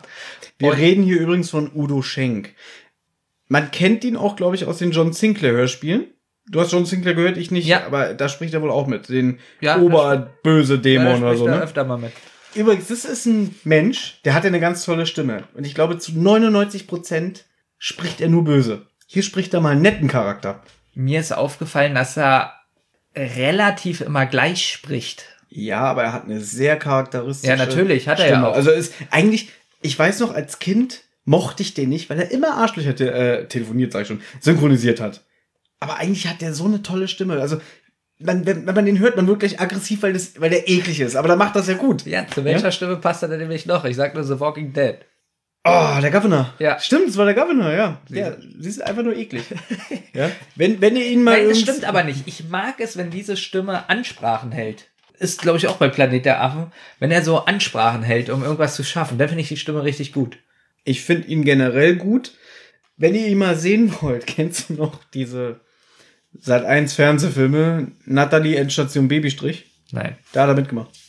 Und da gab es irgendwie vier Teile von oder so. Das, der beste Witz ist, immer wenn ich ihn höre, denke ich an diese Filme, weil ich ihn da als Schauspieler erkannt habe. Lustigerweise, ich habe doch vorhin Gruse-Serie erwähnt, ne? Ja. Die neuen Hörspiele. Da spricht da ein Geist. Er ist der Erzähler. Und auch da klingt seine Stimme, ne, ich will nicht sagen müde, aber er ist halt Na, hat er, klingt er nur müde oder hat er auch schon die Gebissstimme? Hier geht's. Hier ist es halt so eine neutrale Erzählerstimme und hier klingt das schon so ein bisschen vielleicht der Rolle angemessen. Aber ich finde es schön, dass wir einen Begriff geprägt haben. Die- Hasht Hashtag Gebissstimme. Ich muss dazu sagen, es hört sich nicht so nett an. nee. Aber irgendwann haben wirklich Synchronsprecher, schon wieder Synchronsprecher, obwohl in diesem Fall stimmt's ja, haben wirklich oft eine Gebissstimme ab irgendeinem Alter. Und irgendwann fallen sie tot um. Jedenfalls treffen sie den. Ähm, Ähm, die re- treffen den jetzt auf Ach so, der Dachterrasse genau, und an. er erzählt, äh, sein Buch handelt um die Weltwirtschaftskrise aus dem Jahr 1922. 29. 29 habe ich auch wieder nicht verstanden wegen der Gebissstimme. Witzig. Ähm, Ja, er nuschelt eigentlich sich nur durchs Hörspiel. nee, aber er nuschelt wirklich ganz schön. Weil sie sprechen ihn ja darauf an, dass sie gehört haben, Ja. er will ein Buch über das Ja. Haus schreiben. So, und dann sagt er, das genau. stimmt nicht ganz, er will eigentlich nur über den Genau. Erbauer Und schreiben. dann um Menschen, die einen interessanten Verlauf in der Zeit hatten. Richtig, genau. So, und jetzt habe ich Das war's so, eigentlich schon. Hm? Ja, und jetzt habe ich genau, das ist die Szene und jetzt wurde man wieder so ein bisschen auf eine falsche Spur so, weil man jetzt dachte, fand ich, ja. Es geht darum, dass jemand einen ganz großen Betrug gestartet hat Oh. und er das lösen will sozusagen. Also er weiß was Ja, und deswegen dachte ich, dass die Hotelbesitzer Hm. irgendwie an das Hotel gekommen sind durch irgendwelche böse Taten. Wenn wir gleich zur Auflösung kommen, können wir Ja. vielleicht mal im Hinterkopf behalten, welche Rolle er eigentlich spielt zum Schluss. Großartig. Oder? Ja, eigentlich. Eigentlich spielt er keine wichtige Rolle. Er ist doch nur so ein Stichwortgeber, Und ich oder? habe mich die ganze Ja? Zeit gefragt, warum für diese Rolle so ein Synchronsprecher genommen wurde. Kann ich dir sagen, weil ich glaube, dass während er im Studio war, für die Erzählparts von Gruselserie, haben sie gesagt, ah, Udo, wenn du schon mal da bist, kannst du noch eine Rolle im drei Fragezeichen sprechen. Mach denn bei den drei Fragezeichen ein bisschen mehr deine Gebissstimme, Genau. damit es nicht so auffällt. Ja. Aber das ist ja kein Geheimnis, wenn die Sprecher buchen, dass die die nicht nur für einen Satz für eine Folge buchen, sondern wahrscheinlich ist er jetzt auch noch gleichzeitig in einem neuen TKKG-Hörspiel zu hören und in der Fünf-Freunde-Folge. Die buchen die immer gleich für mehrere Einsätze.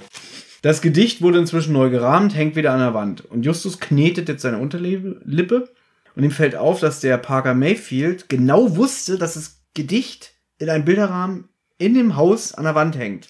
Das haben die aber nicht erwähnt, ihm gegenüber. Ja, fand ich aber trotzdem doof, weil ich mir so dachte, na, warum soll er es denn nicht wissen? Also ich finde, man hat bis zu diesem Moment nicht den Eindruck, dass er nie im Hotel war oder dass er es nicht kennt oder so, sondern eher, dass er es eigentlich ganz gut kennt, weil er ja weiß, dass es zerfällt und nicht mehr so den. Ja, stimmt, das wird gar nicht explizit gesagt, ob er noch nie im Hotel war oder ob er sagt, nee, ich setze da keinen Fuß rein. Da könnte man jetzt genauso sagen, so wie ihm nicht gesagt wurde, dass das Bild da hängt, Mhm. hat er ja gar nicht gesagt, dass er nie in dem Hotel war. Stimmt. Aber vielleicht wird es wieder im Buch näher erklärt. Genau, aber du ne? weißt, was ich meine. Ja. Ich fand das, Nur weil er es sagt, muss es ja nicht automatisch heißen, dass er noch nie drin war. es ist eine Kinderserie. Kannst du dich erinnern, als wir den Drachen besprochen haben? Da kam ein Sprecher vor, der den Regisseur gesprochen hat, der quasi dem der Hund weggelaufen ist. Und da hast du mich gefragt, wer ist der Sprecher, was hat er noch gemacht? Und da habe ich so ein bisschen rumgedruckst und habe gesagt, ich kann dir gar nicht sagen, ob der noch lebt. Er lebt noch, weil er spricht Spencer. Und der hatte eine Gebissstimme. Und ist dir aufgefallen, dass er so ein bisschen dumpf klang? Ja, wirklich, er klingt sehr dumm. Frage. Jetzt könnte ich mir vorstellen, vielleicht war er gar nicht im Studio, sondern ist vielleicht bettlägerig, weil er so schon so alt und krank ist, kann nicht mehr aufstehen und die haben das irgendwie bei dem zu Hause am Bett aufgenommen. Ist jetzt einfach nur eine freche Vermutung von mir. Aber ich fand Warum sollte man sowas machen? So ist schon mal passiert.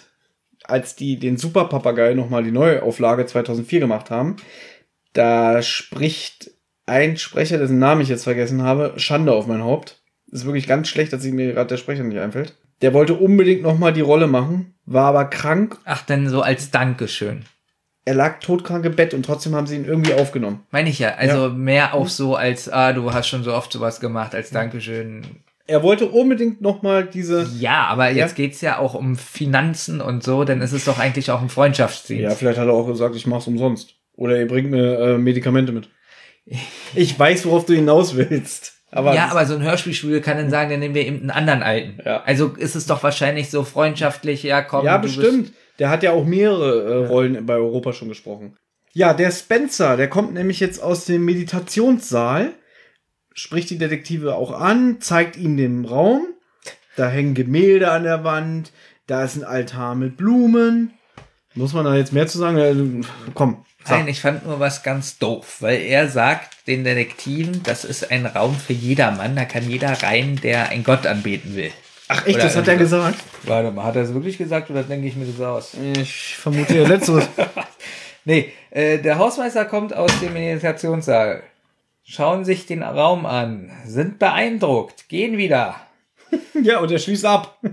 Ah, und da habe ich in Klammern geschrieben, steht für jeden offen, hat er gesagt. Und deswegen fand ich so merkwürdig. Ja, jetzt müsst ihr aber raus und schließt ab. Steht für jeden offen, aber ja, das hast du recht. Aber es steht hier echt in Klammern mit Ausrufezeichen. Steht für jeden offen. Offen steht jetzt auch die nächste Szene. Die Detektive laufen nachts durchs Hotel äh, und suchen den grünen Kobold. Sie sind jetzt in der Lobby.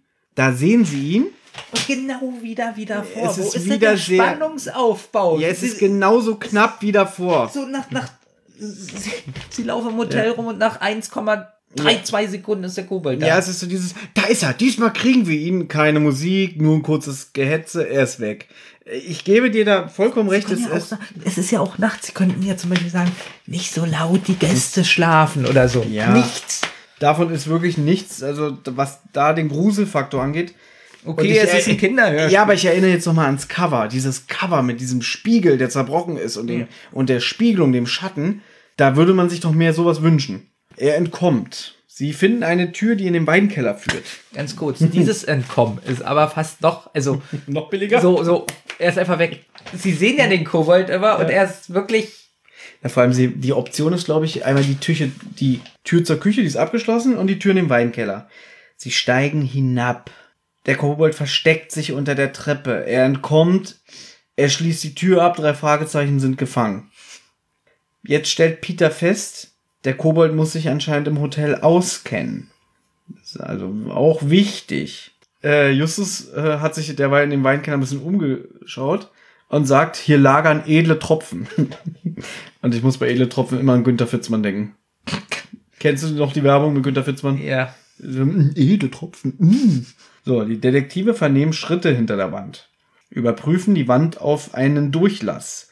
Sie entdecken einen Spalt hinter dem Regal. Das Regal ist eine Geheimtür. Die öffnen sie und sie finden einen Tunnel. Habe ich auch geschrieben, ganz sparsam eingesetzte Geräusche. Es fehlt mir jetzt auch gleich, wenn sie in den Tunnel laufen, schon wieder so irgendwie Hall oder irgendwas. Aber eine Sache muss ich dazu sagen, das ist für mich die spannendste Stelle im ganzen Hörspiel. Auch wenn du sagst, da fehlt so ein bisschen Atmosphäre und Geräuschen, fand ich aber das alles spannend, so die Vorstellung, wie sie so den Tunnel finden, wie sie darin rumsuchen, wie sie jetzt kombinieren, weil jetzt entdecken sie eine Abzweigung in diesem Fand ich Tunnel. total langweilig. Da scheint Mondlicht rein und dann stehen sie vor einem Absperrgitter. Wie kann denn im Tunnel Mondlicht? Ja, weil da das Absperrgitter ist und da durch den Spalt leuchtet es durch. Jetzt vermuten sie, dass der Unbekannte, jetzt weiß ich nicht, ob sie den Gnom, äh, Quatsch, den Gnom, den Kobold oder den Typen mit den Schritten meinen, dass der durchs Gitter gekommen ist. Fand ich übrigens auch verwirrend, weil die Hm. Schritte hinter der Wand, man weiß gar nicht, von wem. Genau. Deswegen wusste ich halt nicht, wie meinen sie denn jetzt, den Kobold oder die Schritte hinter der Wand? Ja, aber das hätten die schon wieder weglassen können mit den Schritten hinter der Wand. Ja, aber die dienen ja dazu, dass sie dann merken, oh, hier hinter ist ein Raum und vielleicht, genau, Justus spürt doch dann Luftzug und sagt, hier ist bestimmt eine geheime Tür. Sie laufen wieder zurück zu der Abzweigung, nachdem sie festgestellt haben, dass sie nicht durch das Gitter kommen, äh, landen in einer Sackgasse und jetzt kommt wieder genau das Gleiche. Sie, Jetzt wollte ich dich sie, aber Sie fragen. hauen die Wand ab und die ist hohl. Jetzt entdecken sie ganz kurz einen Metallring, an dem ziehen sie, finden eine Geheimtür zum Meditationsraum. Sie laufen zurück zur Abzweigung. Wurde überhaupt gesagt vorher, dass da eine Abzweigung ist? Ja, definitiv. Definitiv habe ich da nicht aufgepasst. Ja, definitiv habe ich da nicht aufgepasst. Das ist doch gut. Nein, sie. ich gebe auch mal Fehler zu. finde ich gut. ja. muss auch einfach mal sagen, ich habe einfach mal nicht aufgepasst. Also hast du dich gewundert, hä? Die gehen zurück und das ist eine Ja, Abzweigung. sie gehen zurück zur Abzweigung. Ich dachte so, sie sind doch nur den Tunnel hochgelaufen. Ne, Wie hast du denn die Folge wieder gehört? Bestimmt auf dem Weg hierher in der U-Bahn und alle zwei Sekunden Pause Notizen. Also Pause mache ich wirklich immer und nee, diesmal habe ich sie also auch ein bisschen in der U-Bahn gehört, aber auch im Park. Und da kommt jetzt gleich noch was extrem Lustiges. Hast du die Folge ein oder zweimal gehört? Ich höre sie immer nur einmal, aber dafür sehr intensiv. Aber es kommt noch was sehr Lustiges. Oh, wann denn? Äh, wenn sie noch mal in irgendeinem Raum sind, aber ich weiß nicht mehr Sie genau, wann sind das nur war. in Räumen. Na, wenn sie noch mal da sprechen mit Peter nochmal. Nee, wenn Justus beim Peter ist. Nee, Parker. Also pass auf. Sie haben jetzt eine Geheimtür zum Meditationsraum gefunden. Im Meditationsraum stellen sie fest, dass eine Tapetentür ist, was mir ein bisschen billig war, wo ich dachte, wie, man kann da nicht die Kanten oder von der Tür sehen. Also es ist so genau angepasst, dass man die Tür nicht sieht, wenn man sich darin befindet. Oder Ja, wie? da kommt auch drauf an, was es für eine Tapete ist. Ich als ehemaliger Malwandlackierer, Also du sagst, es gibt wirklich so gute Tapete, wo man nicht sehen kann, da ist ein Spalt, da ist eine Tür. ja. Ja, dann glaube ich das. Jetzt finden sie eine Tierkralle. Da habe ich mir aufgeschrieben, Kobold, Fragezeichen. Das ist schon ein bisschen, das ist unheimlich. Wir haben uns nicht abgesprochen. Das ist unheimlich. Ich habe nämlich genau aufgeschrieben, Kobold, Fragezeichen. Und jetzt, das finde ich aber ein bisschen witzig, sie waren ja eben schon mal in dem Meditationsraum mit dem Spencer und Justus sagt sofort, die Kralle war vorher nicht da. Wie groß ist diese Kralle? ist sie vielleicht von einem Greif? Oder weiß ich nicht, von einem Drachen Vom aus Saurier. Dass er genau gesehen hat, hier lag nichts auf dem Boden. Egal. Wir, wir zerreden es wieder, ich weiß. Sie war jedenfalls zuvor nicht da. Dann scheint Peter irgendwie vor sich her zu wedeln, weil da ist eine Kleidermotte. Da habe ich mir notiert, ist mir alles zu konstruiert. Einmal das mit der Kralle und mit der Motte. Justus verteilt jetzt Aufgaben. Das finde ich witzig, auch wie schnell er die Aufgaben. Also, ich weiß, wir reden das jetzt wirklich gerade wieder. Ja. Aber sie finden die Kralle und so. Und der nächste Satz ist: Justus hat einen Plan. Peter soll Kralle untersuchen lassen bei Dr. Brolin. Er ist, und da würde ich dich auch fragen, Hundepsychologe? Na klar. Es gibt, äh, wie heißt der Typ, der ein Comedy-Programm hat, ähm, der auch Hundepsychologe ist? Also mein Namensgedächtnis ist heute ganz schlimm. Ist ja auch egal. Na, aber ich finde es witzig, generell. Es gibt Pferdeflüsterer. Ja, aber es ist doch trotzdem witzig, er findet eine Tierkralle und soll zum Hundepsychologen gehen, der auch Tierarzt ist, glaube ich. oder Ja, dieser Dr. Brolin kommt in der Folge Panik im Park vor, auch eine Marco Sonnenleitner-Geschichte. Das heißt, Sonnenleitner beruft sich gerne auf Charaktere, die er selber mal eingeführt hat. Das finde ich gut wiederum. Ja. So, und Bob soll zur Bibliothek gehen und nach Mayfield Hall forschen und über die Bewohner sich äh, schlau machen. Und Justus sagt dann selber, er geht nochmal zu Parker Mayfield. Wegen dem Gedicht. Also wegen dem Bild an der Wand. ja. Nach dieser Aktion, dass er gemerkt hat, so, ah, das kann der doch gar nicht wissen. Und jetzt kommt eine Glanztat von Peter. Bob stellt fest, ist ja schön und gut, aber wie kommen wir hier raus? Und Finde ich ein bisschen witzig. Also finde ich eigentlich ein bisschen witzig, dass er das so sagt. Ah. ich dachte beim ersten Mal hören, die sind ja im Meditationsraum, dass die sich da jetzt irgendwelche Matten nehmen. Ich nehme, ich nahm an, Meditationsraum, der hat bestimmt so Matten, wenn man seinen Gott anbeten will, wo man sich bequem machen kann. Dass die in dem Meditationsraum pennen. Nein, Peter nimmt sein Dietrich-Set, schließt die abgeschlossene Tür auf, sie gehen raus, loben ihn ganz toll und dann macht er sie wieder zu und der Nachteinsatz ist vorbei. Ja, nächster Tag. Ähm, sie schauen sich das Außengitter an, wo sie ja von innen nicht rausgekommen sind, weil es abgeschlossen war. Und der Riegel ist geschlossen. Auch interessant. Da, da, es hat ja noch äh, Sinn, dass das jetzt so da steht. Als ich das gelesen habe, dachte ich so, war sehr hochinteressant. Ja, eigentlich ist es Ja. unwichtig, oder? Oder? Und dann gehen sie auch schon ihren Aufgaben nach, die Justus ähm, verteilt hat. Aber man kriegt nur die von Justus mit. Genau, der klingelt jetzt bei dem Parker Mayfield. So, und jetzt kommt was Lustiges. Ich habe aufgeschrieben, pass auf. Ich habe aufgeschrieben, schöne schottische Hintergrundmusik. Und jetzt kommt der Witz. Nach der Szene ging die Musik weiter. Im Park hat jemand Musik gespielt und ich dachte wirklich, es ist die Hintergrundmusik von. Also nochmal, du hast in dem Park gesessen und dachtest, oh, ist das tolle Musik? Ja, zu der Szene. Ne? Der muss ungefähr angefangen haben. Das heißt, du kannst das Hörspiel ja nie wieder hören, weil du einen ganz falschen Eindruck bekommen hast. Es ist wirklich traurig. Habe schöne schottische Hintergrundmusik. Traurig ist auch, dass jetzt so ein Scrabble-Spiel erwähnt wird, habe ich mir mit drei Ausrufezeichen aufgeschrieben, dass der Typ wegpackt. Äh, ganz kurz nochmal zu der schottischen Musik. Ähm, nicht, dass du denkst, dass ich das nicht würdige. Hat da einer Dudelsack im Park gespielt oder hatte er einen Kassettenrekorder an? Nee, es muss so Dudel, wirklich Dudelsack. äh, Ich, ich habe niemand gesehen. Ich habe ja auch nicht darauf geachtet zuerst. Justus fragt Parker Mayfield nach alten Familienfotos, insbesondere von Mayfield Hall. Und der guckt nach. Hier muss ich mal sagen, wir kritisieren immer gerne, es dauert eine Sekunde. Er sagt, ah, ich gehe mal nachgucken, er ist sofort wieder da. Hier fand ich die Zeit angemessen. Also, dass man hört, er geht weg, er geht durch eine Tür, er kommt zwar dann sofort wieder, aber ich fand das irgendwie war eine gute Dauer. Ja, es hat länger gedauert, wie den Kobold zu finden. Erstens das. Und es hat auch länger gedauert als hier bei äh, Legende der Gaukler, wo Peter den einen Dieb verfolgt hat. Das kannst du jetzt alles erzählen, finde ich zu Oh langweilig. Gott. Gott sei Dank sind nur noch zwei Seiten. Mit So. dem Meditierraum und. Naja, es, äh, es befinden sich in dem Karton Bilder äh, von Dwight Mayfield, von Daisy und von Spencer. Da macht hier der Park auch noch so, erkennst du den Eierkopf? Das ist unverkennbar Spencer. So eine Witze macht er. Justus stolpert über den Meditationsraum. Da gibt's auch ein Bild. Dieser Meditationsraum war früher das Schlafzimmer von Dwight Mayfield.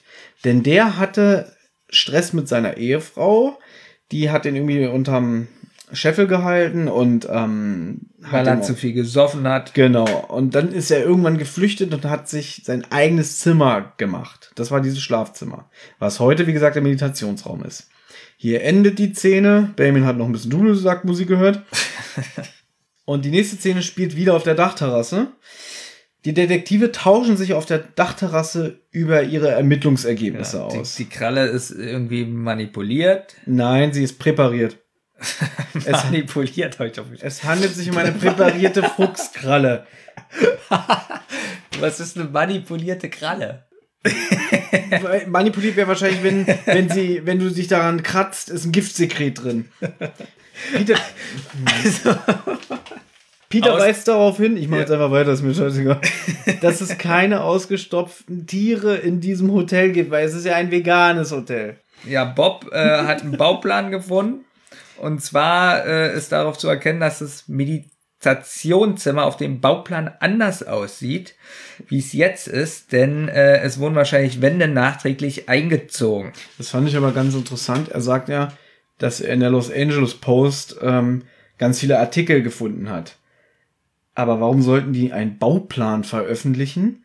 Also das wurde nicht erwähnt. Oder hat er vielleicht irgendeine alte Chronik gefunden, wo man den Bauplan einsehen kann? Ich weiß, ich sag jetzt wieder, das kritisiere ich nicht, aber ich fand es irgendwie komisch. Wo hat er denn jetzt den Bauplan her? Sie sind zu Recht schockiert. So, dann, dann hat Bob noch ein Foto gefunden und zwar steht da neben Daisy Parker Mayfield. So, und das fand ich ein bisschen merkwürdig. Bei einer Armenspeisung. Das habe ich also nicht aufgeschrieben, war mir zu langweilig. Du könntest auch sagen, dass er äh, ein zehn Jahre alter Junge auf diesem Bild ist. Gut. Und ich hatte überhaupt nicht so das Gefühl, ähm, dass er, hat er das so deutlich gesagt, dass er mit der Daisy nie Kontakt hatte? Also, Er sagt ja, es ist eine Tante zweiten Grades, aber er sagt, glaube ich, in einem Gespräch, dass er nie wirklich was mit ihr zu tun hatte. ja, aber trotzdem kann sie doch mal so auf dem Bild sein mit ihm. Ach, du meinst, da wird schon wieder, ach, gucke mal, die kennen sich doch. Er hat ja doch gelogen. Ja, das wird ja auch Ja? so gesagt. ja. Und ich fand so, so ein Bild mit ihm, ist es jetzt, äh, mit ihr, ist es jetzt so verwunderlich. Ich kenne auch Leute, mit denen bin ich auf dem Bild und habe die 20 Jahre nicht mehr gesehen. Und dann würde ich auch sagen, ich habe wenig Kontakt mit ihm. Na, guck mal. Wenn ich jetzt sagen würde, ich mag Til Schweiger Filme nicht. Ich war 2006 im Bangaloo. Das war ein Club in Mitte. Und das war so ein Charity-Abend. Da ging es darum, irgendwie irgendwas mit Organspenden. Also, die haben so eine Party da gemacht. Da war auch Nora Tschirner und so, die habe ich auch gesehen. Und da habe ich ein Bild mit Til Schweiger gemacht. Und wenn man jetzt dieses Bild sehen würde und ich sage, ich mag keine Til Schweiger Filme, da würde zum Beispiel jemand wie du sagen, aber ihr seid doch auf dem Foto. Also magst du ihn ja doch und seine Filme. Und ich habe das Bild ja damals für meine Ex-Freundin gemacht, weil die Til Schweiger sehr mochte. Aber du würdest auch sagen, Thomas, du liebst doch seine Filme, sonst hättest du nicht das Foto mit ihm gemacht. Dazu kann ich nur eins sagen. Es ist für Kinder. Es ist für. Kinder, Thomas. Es ist für Kinder. Wenn jetzt immer schon diese Armbewegung kommt, Die sind ja keiner, diese ja, Armbewegung. so freundschaftlich die, die Hand auf der Schulter ruht. Obwohl ich dich sonst nie berühre. Nee. Aber um zu sagen, es ist eine Serie für Kinder, darf nicht verschlucken. Jedenfalls ist er zehn Jahre alt auf diesem Foto und die, wie du schon gesagt hast, gleich so, ah, nee, da hat er gelogen und der stand ihr wohl doch nahe. Jetzt kommen die nochmal auf Er stand ihr doch nah, wegen ein Foto. Also das fand ich wirklich ein bisschen so. Äh, jetzt wird auch nochmal auf dieses Scrabble-Spiel eingegangen, weil Justus erzählt, er hat genau gesehen, dass er da die Wörter, diese Schlüsselwörter aus dem Gedicht so auf dem Scrabble-Spiel ähm, platziert hat.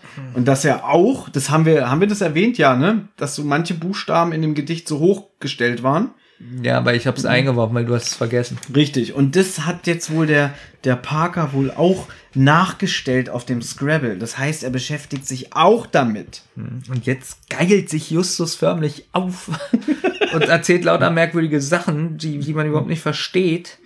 Ähm, der erzählt dann irgendwas von Das habe ich hier auch als Gestammel mir notiert. Weil Es- er fängt jetzt so an wie irgendwie, weil irgendeiner von den Detektiven sagt, die äh, Buchstaben ragen heraus. Und jetzt fängt er an so, herausragen, Mondberge, Weinberge, Buchstaben. Exekutivorder 6102. Ja, das ist so, so, so nach Motto, jetzt kommen ihm die ganzen Geistesblitze und das ist. Geschichtsunterricht. Aber, genau. Äh, Wäsche zu Hause in der Waschmaschine aufhängen, essen. Sofort zum Weinkeller. Ja, eben kommt jetzt eine Erleuchtung. Und wie will man es denn anders im Gehörspiel wieder lösen? Ne? Aber das ist mir auch zu, zu plump. Ich weiß, wie man es löst. Und zwar haben sie es auch so gemacht, mit spannender Musik. Ja. Denn es kommt jetzt zur nächsten Szene, genau. Die habe ich genannt, hinter dem Haus. Sie rennen zum Geheimgang und sie achten darauf, dass sie niemand beobachtet. Und jetzt, der Riegel ist offen. So, sie laufen rein in diesen Geheimgang und es liegt jemand auf dem Boden. Jetzt wird's ja völlig verrückt. Ja. Der da auf dem Boden liegt, blutend.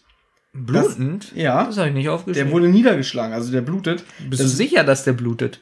ich hab's mir aufgeschrieben, das wird erwähnt. Ich habe nur hingeschrieben, dass er auf dem Boden liegt. Ist Desmond Gathpole, unser Rastafari-Man. Das war witzig. Da musste ich erstmal zurückspulen und meine Blätter durchgucken. Ich wusste nicht, wer das ist. Kann ich aber verstehen, weil ich finde ja gerade, dass die neuen Folgen immer so an so Sachen kranken, dass so viele Figuren eingeführt wird, dass man schon Probleme hat, sich zurückzuerinnern, wer es jetzt eigentlich wäre. Das fand ich aber extrem traurig, weil ich so dachte, so, warum weiß ich nicht, wer da auf dem Boden liegt? Das muss doch so eine wichtige Figur sein. Aber hier haben wir es doch schon mal wieder. Vor allem, wenn du wieder zwei Figuren hast, die nur so am Rand auftauchen und beide haben noch dieselbe Stimmfarbe. Ich sag nur Gaukler. Drei Frauen, vier Frauen Ja, haben ich dieselbe glaube, Stimme. es hat wirklich Ja? was mit der Stimme zu tun, Ja. weil die Stimme ähnlich war. Naja, und er erzählt dann halt, er wurde überfallen und hat nicht gesehen, wer das war und dann, Ja, und die Tür zum Weinkeller ist offen. Und ganz kurz, es ist der beste Witz, kommt nämlich jetzt. Weil sie sehen, die Tür zum Weinkeller ist offen, fragen sie diesen Desmond, können wir sie einen Moment alleine lassen? So, er liegt blutend auf dem Boden, wurde niedergeschlagen. Und keiner fragt ihn auch, was machen sie eigentlich hier? Und seine Antwort ist, ist mir doch egal. ja. Finde ich total bescheuert irgendwie. Das, er hätte auch sagen können, so, jetzt bin ich mal du. Oh nein, mir ist so schwindelig, ich blute, blüte, bleibt jemand bei mir und so. Nein, ist mir doch egal. Okay, so ein richtiger Mann. Also so ein richtiger Der Typ. Hat, ja, ja. Und jetzt kommt, lustigerweise, ist die spannende Musik, die eben war, ist jetzt nochmal da. Mir Du hast heute so oft den Begriff spannende Musik im Mund genommen, dass ich nicht mehr weiß, welche Musik. Ich auch nicht. Danke. Doch, ich habe diesmal Indisch hintergeschrieben. Spannende Ach so. Musik, Schrägstrich Indisch. Achso, ich dachte die Schottmusik. Nein, und davor, die Musik ist auch spannende Musik, Schrägstrich Indisch. Und davor, guck, ist nur spannende Musik. Aber dann passt das ja, weil wir uns ja in so einem spiritualistisch-buddhistischen Haus befinden, dass sie so eine Musik ausgewählt haben. Ja, und ich wusste gar nicht, dass, dass die Inder spannende Musik haben. Das wusste ich auch nicht. Pflastersteine wurden im Keller hochgerissen. So, und jetzt wird schon wieder alles albern. Ja, das geht jetzt auch wieder alles so schnell, weil sie hetzen jetzt wieder hin und her. Jetzt ruft irgendwie einer auf zu Parker Mayfield. Ähm, sie stürmen raus, sie stellen fest, der Gathpole ist abgehauen. Dann verlassen sie den Keller und dann gehen sie in Deckung, weil sie sehen, der Parker Mayfield kommt mit seinem Auto an. Und diese Stelle hätte man auch so spannend machen können, weil ich habe ja erzählt, wie spannend und unheimlich ich die Folge fand am Anfang. Ja. Und jetzt ist der Bewusstlose weg. Man hätte das so spannend machen können, so Da hätte man auch so einen Trenner machen können mit Musik, dass so, Genau, das genau. noch nachwirkt, ja. mit Musik oder ein Geräusch oder ähm, Auto ist weg. ja, genau, weil ja Justus glaube ich sogar sagt, ja ist egal jetzt. Genau, das ist echt total bescheuert alles. Er, er liegt da oder ja ist egal jetzt, kommt wir gehen. Und jetzt kommt wieder so ein. Weißt du, woran ich da immer denken muss? Ich weiß, das ist so ein, wie so ein Agatha Christie äh, Buch oder Film, wenn so alle in einem Raum sind und dann kommt hier der Kommissar rein und sagt, schildert alles und zeigt mit dem Finger auf einen. Und ich muss auch manchmal immer denken an einen Schuss im Dunkeln. Die letzte Szene, wenn Clouseau da auch im Raum steht und nur erzählt. Ja. Ja, das ist fast genauso lächerlich, nur dass es hier keine Slapstick gibt. Es ist ein Massenauflauf in der Lobby. Alle sind da. Alle. Justus stellt dann auch noch den Parker Mayfield vor und noch alle anderen Figuren. Für die wirklich ein schlechtes Gedächtnis haben, die vergessen haben, wer es eigentlich wäre. Genau, also spannend ist, äh, fand ich jetzt, dass Parker Mayfield die Groovers nicht kennt und umgekehrt kennen die Groovers auch Parker Mayfield nicht. Jetzt kann man wieder sagen, jetzt weiß man, dass Parker Mayfield wahrscheinlich wirklich nie in dem Hotel war, sonst hätten die sich ja bestimmt schon mal gesehen. Das stimmt. Und Justus empfiehlt jetzt Mr. Gruber, sich mal seinen Weinkeller anzusehen. Ich habe mich übrigens gerade versprochen, Peter stellt den Parker Mayfield vor. Kannst du einfach die Stimmen nicht unterscheiden von Peter Manchmal und nicht. Justus? Justus bittet jetzt alle in den Weinkeller. Elodie soll Desmond holen. Das fand ich auch ein bisschen albern. Der wurde ja gerade niedergeschlagen, wie wir wissen, blutet. Und sie will ihn holen. Der kommt rein. Ja, hier bin ich. Oh, ihr feiert eine Party. Die, die Stimme auch so ganz normal. Ja, nichts ist passiert. Alles ist wieder gut. Aber pass auf, dadurch, dass das so normal war, Ja. musste ich schon wieder blättern, wer das war, obwohl ich es ja eben noch wusste. Weil er wirkt ja nicht wie der niedergeschlagene Genau. Typ. Und ich musste echt nachgucken, wer ist denn das jetzt? Und dann so, ach so, der wurde doch gerade niedergeschlagen. Okay, das ist aber witzig. Jetzt erklärt Justus den Geheimgang und sagt aber auch so, naja, die meisten von ihnen kennen ihn sowieso. Ja, und Spencer kennt die Bedeutung. Jetzt kommt wieder der alte Mann, wieder mit der dumpfen Stimme. Ja, was sagt er eigentlich? Er kennt die Bedeutung, habe ich mir notiert. Keine Ahnung. Ach doch, dass hier der Hausbesitzer, der, der Dwight, den gemacht hat, irgendwie, um in den Weinkeller zu gelangen. Weil er ein Alkoholiker anscheinend war. Das ist so witzig. Ja, jetzt ist jetzt alles wieder. Gott sei Dank kommt jetzt die letzte Seite. So, Moment, wie hieß der Niedergeschlagene? Der hieß Desmond. Nenn ihn doch einfach Dread, Dreadman. Du wirst mir das nicht glauben. Guck doch mal, wie er hier heißt. Cesspool. Ey, du hast so. Was, ist das ein G? C. Na, fast richtig. Das C ist ein G, da hast du es richtig geschrieben. Gaffpole. Du warst ja. Bist du näher dran als davor? Bob fragt, ihr habt es gleich geschafft, liebe Hörer. Aber es ist kein Wunder, dass ich denke, wir machen noch mehr Charaktere mit. Weil du dir fünf- 50 verschiedene Namen aufschreibst für dieselbe Person. So, Bob fragt jetzt nach der Zwischenwand. Warum da zwei Meter irgendwie dazwischen sind. Die Grooves haben die Zwischenwand angebracht, äh, weil das Gemälde, da ist ja irgend so ein komisches spirituelles Bild äh, in dem Meditationsraum, das durften sie nicht an der Außenwand anbringen. Also wurde das, die Zwischenwand gezogen. Angeblich aus Stabilitätsgründen ist da drin eine zwei Meter tiefe Nische und da sind Stützbalken. Wird das eigentlich jetzt nochmal erklärt?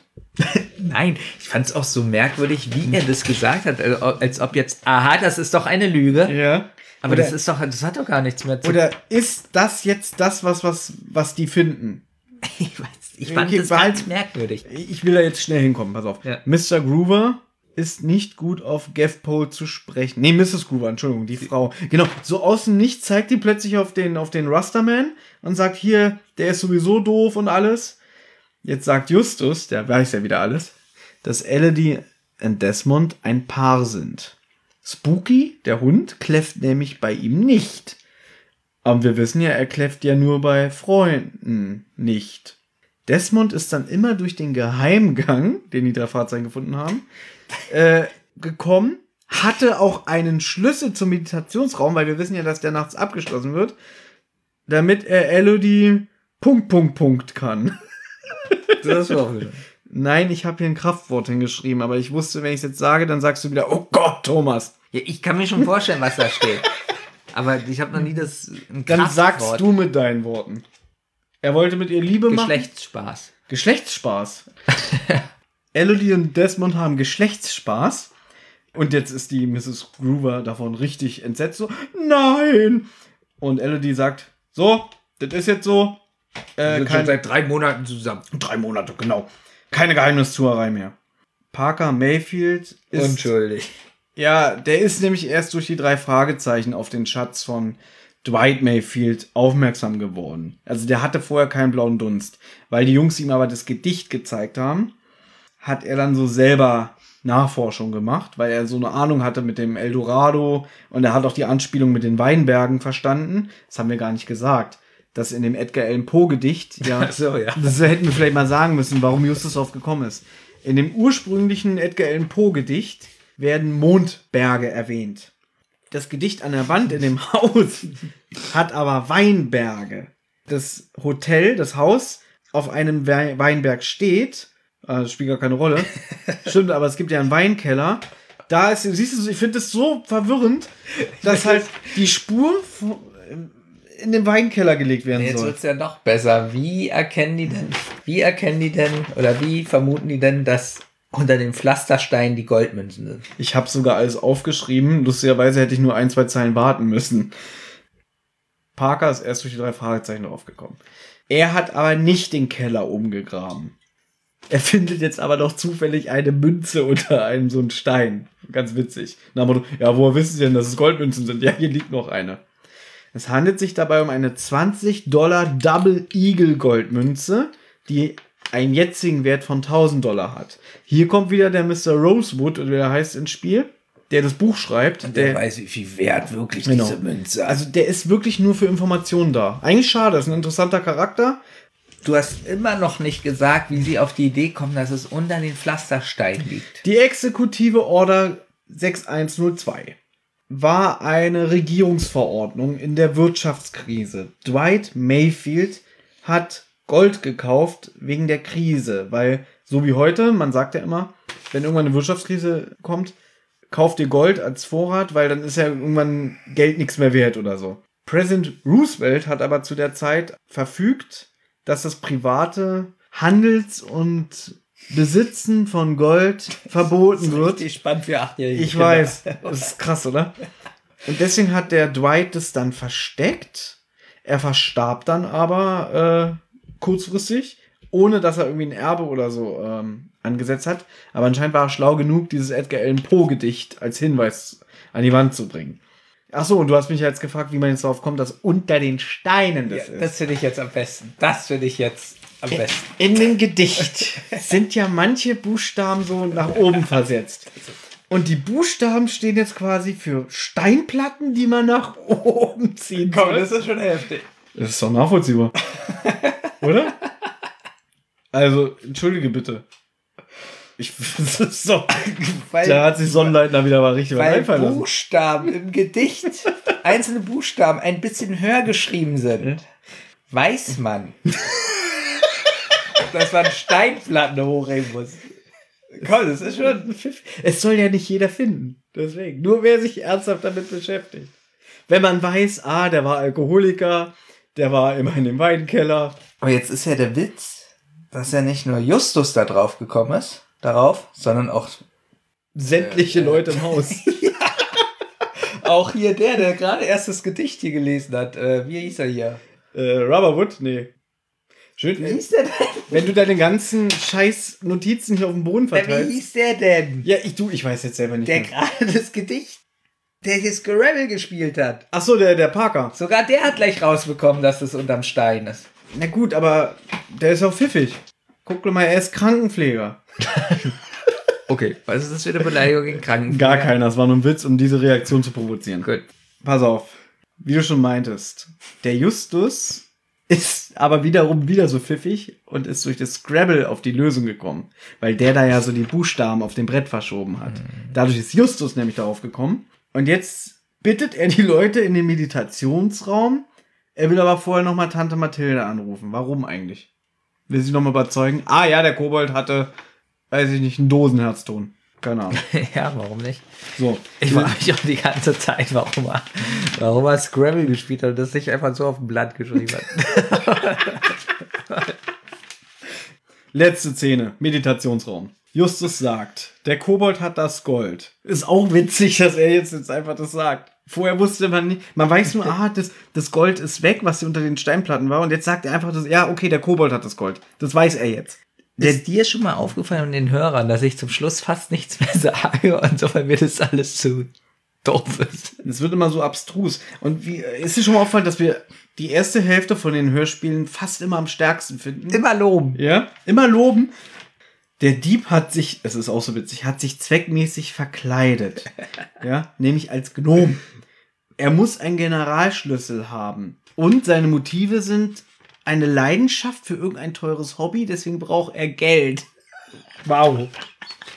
Und da kann natürlich nur Mrs. Gruber in Frage kommen. Die spricht er nämlich jetzt direkt an. Und sie, ja, was meinst du denn? Also die ist ja dann so, die ist eigentlich ziemlich tough. Also die ist nicht verunsichert so. Ich weiß nicht, worauf du anspielst. Jetzt ist irgendeine Wand mit einer Schwingtür.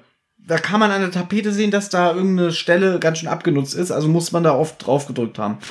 Es wird nicht explizit gesagt. Ich nehme mal an, es ist die Wand, wo diese Nische ist. Da jetzt aber der Mann von der Mrs. Groover, also logischerweise Mr. Groover, da auch so komisch rumgedruckt hat, irgendwie, äh, äh, da sind Stabilitätsbalken drin. Frage ich dich jetzt, es wird im Hörspiel nicht klar. Ist er eingeweiht? Weiß er von diesem merkwürdigen Hobby seiner Frau? Das meinte ich ja. Ich finde es Ja. so merkwürdig, wie er reagiert. Ach, das meintest du. Ich habe Ja. manchmal Probleme, dir zuzuhören. Ich mir auch im Nachhinein. Aber das meinte ich, wie komisch er reagiert. Und weißt du, was ich auch ganz schade finde? Der kommt nicht mehr vor jetzt, Rest des Hörspiels. Da kommt weder ein, ja, ich habe das gewusst, oder noch ein, Schatz, wie konntest du nur? Ist Denn dir noch nie aufgefallen, dass das auch bei ganz viel drei Fragezeichen folgen ist, dass irgendwelche Figuren nichts mehr sagen zum Schluss. Ja, wie letztes Mal zum Beispiel beim Gaukler, dass dann nicht mehr äh, hier Santiago Ziesmer vorkam. Einfach weg. Wobei, da schuldig ist aber jetzt mal der, der Vorlage. Vielleicht wurde da einfach nicht mehr verwendet. Aber der Mann sagt ja nichts, er reagiert ja nicht. Irgendwie, lasst meine Frau in Ruhe oder ja, ich wusste es, ich schäme mich. Ich bin denn, so enttäuscht. denn jetzt kommt's. Hinter der Wand mit der Schwingtür ist eine geheime Kammer. Darin befindet sich ein begehbarer Kleiderschrank mit, möchtest du sagen, Mit äh, Tierpräparaten. Pelzmänteln. So. Das habe ich mir aufgeschrieben. Les bitte vor. Skandal. Veganes Hotel. Die haben ein veganes Hotel und die Frau frönt den Tierpelzen. Ja, darum geht's ja. Und jetzt ist sie auf einmal auch so gierig, denn in dieser Kammer sind nicht nur ihre Pelzmäntel, sondern auch der Schatz, den ja der Kobold ausgegraben hat. Und dann geht sie so vor, "Ah, alles meins, alles meins. Und die Tochter Elodie ist auch total verunsichert. Und Mama, was ist mit dir los?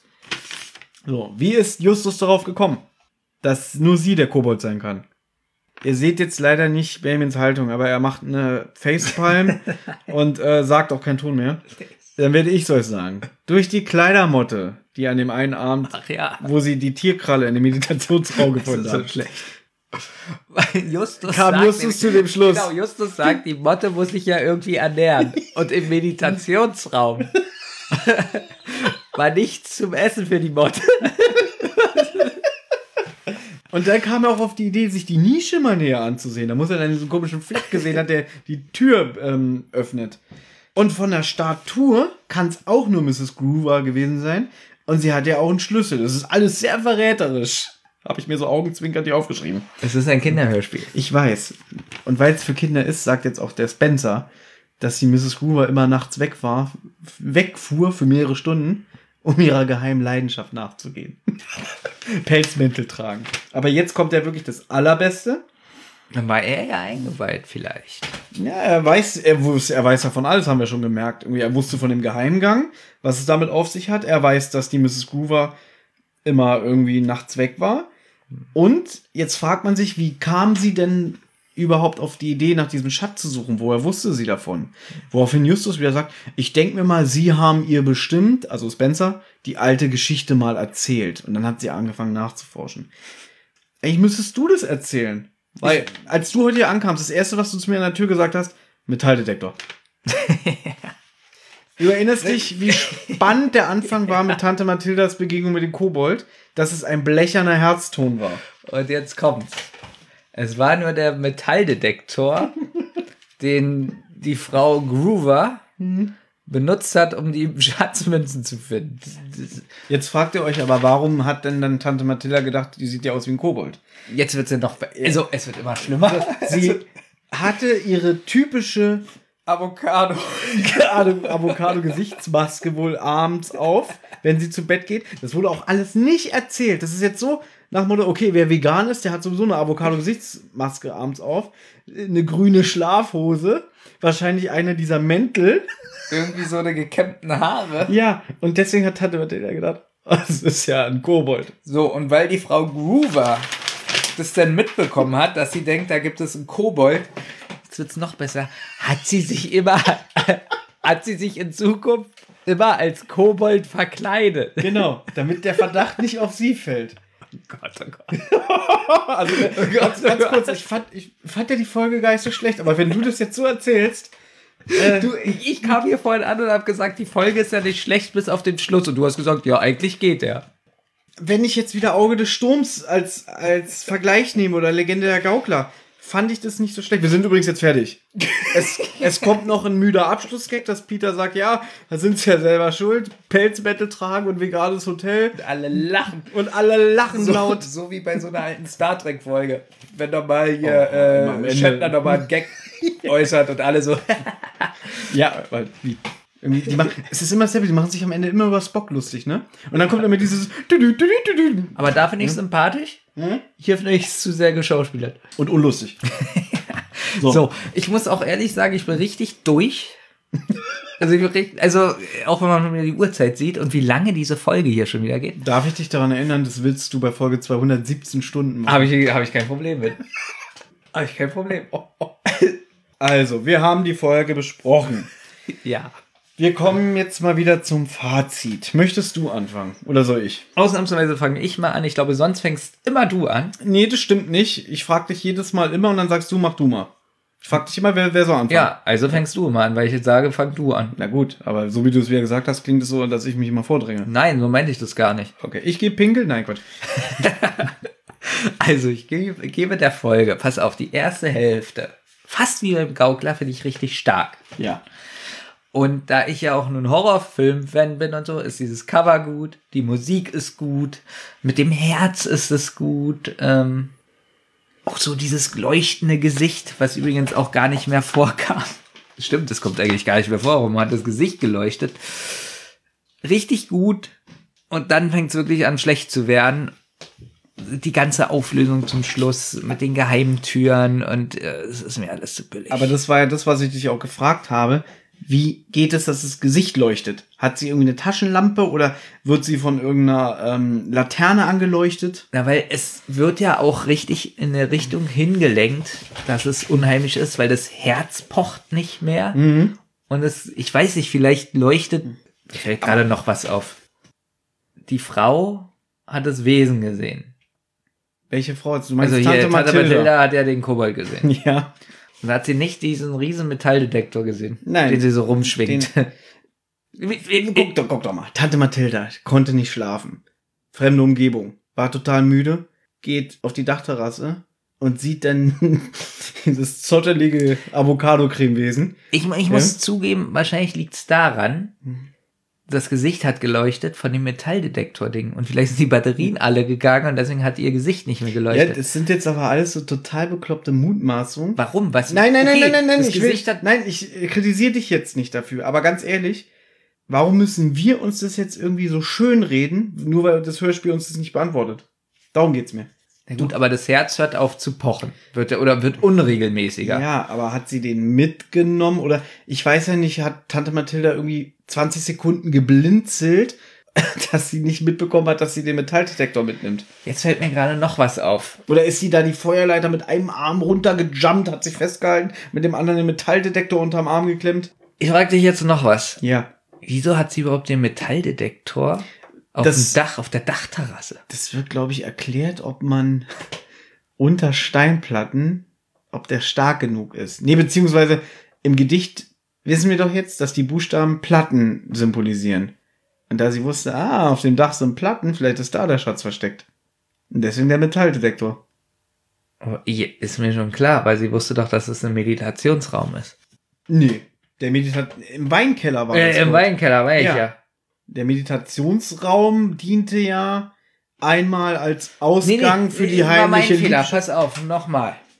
Sie hat ja wohl auch das Gedicht gelesen. Sie muss ja irgendwie auf die Idee gekommen sein. Nein, ich glaube, sie hat das Gedicht nicht gelesen. Ich glaube, dass der Spencer ihr wahrscheinlich davon erzählt hat, von dem Gedicht. Ich weiß es nicht. Ich bin jetzt auch langsam an einem Punkt, wo. Da, darf ich dir was sagen? Das ist mir auch scheißegal. Nein, Moment, ich Ja? komme jetzt gerade total durcheinander. Ja. Wie ist sie eigentlich auf diese Idee gekommen, dass da ein Schatz ist? Durch Spencer.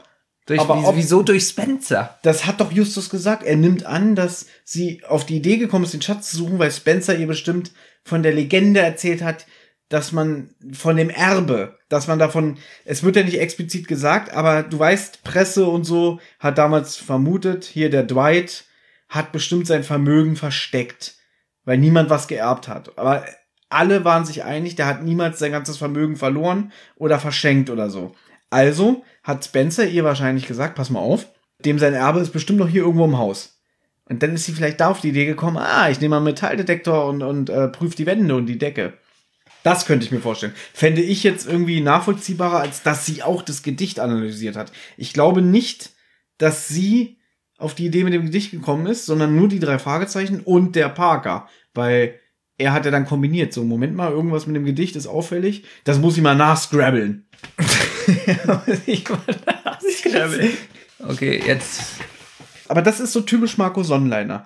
Der nimmt irgendwas Unheimliches, Mystisches, wie jetzt in diesem Fall den Kobold, was dann irgendwann gar keine Rolle mehr spielt. Das haben wir gemerkt, ab der Hälfte des Hörspiels geht es dann los mit dem Gedicht und so alles. Und dieser Daily Soap, äh, hier tausend Charaktere, die durch einen Tunnel miteinander verbunden sind und miteinander schlafen. Und zum Schluss ist diese billige Erklärung, ja, was war denn jetzt der Kobold? Naja, die hatte eine Papiermaske auf und äh, Haare gekämmt. und die Haare gekämmt. ist wirklich so, es ist immer so unspektakulär. Und jetzt würden wieder andere sagen, es ist ja eine realistische Serie, es gibt keine Monster. Wie soll man es denn sonst erklären? Genau diese Frage wollte ich dir noch stellen. Ja. Gibt es irgendeine Folge, wo es doch irgendwie sowas gibt? Ja, gibt es. Es gibt eine einzige Folge, wo am Ende klar wird, es gibt da so ein unheimliches, mystisches Wesen, das nehmen die Detektive dann noch irgendwie so hin. Aber nur ein einziges Mal. Gibt's nur einmal. Die fällt auch sehr aus dem Raster raus, die Folge. Ist aber nicht eine meiner Lieblingsfolgen, muss ich dazu sagen. Gibt es wirklich Fußballgangster? Ja, die kommen beim nächsten Mal. Ah. Ähm, Bist du jetzt gut. fertig mit deinem Fazit? Ich habe doch gar nichts gesagt, richtig. Also die erste halbe Stunde kriegt von mir ja fast eine 8 von 10. Mhm. Und dann wird's aber grottenschlecht, so sagen wir mal so 3 von 10. Also ich finde es wirklich ganz schlecht. Die ganze Auflösung und so. Und deswegen kriegt es von mir eine äh, 8 und 3 sind 11. Durch zwei. Durch 2 sind 5,5. Na, eine 6. An eine 6 noch, dafür hast du gesagt, das ist grottenschlecht.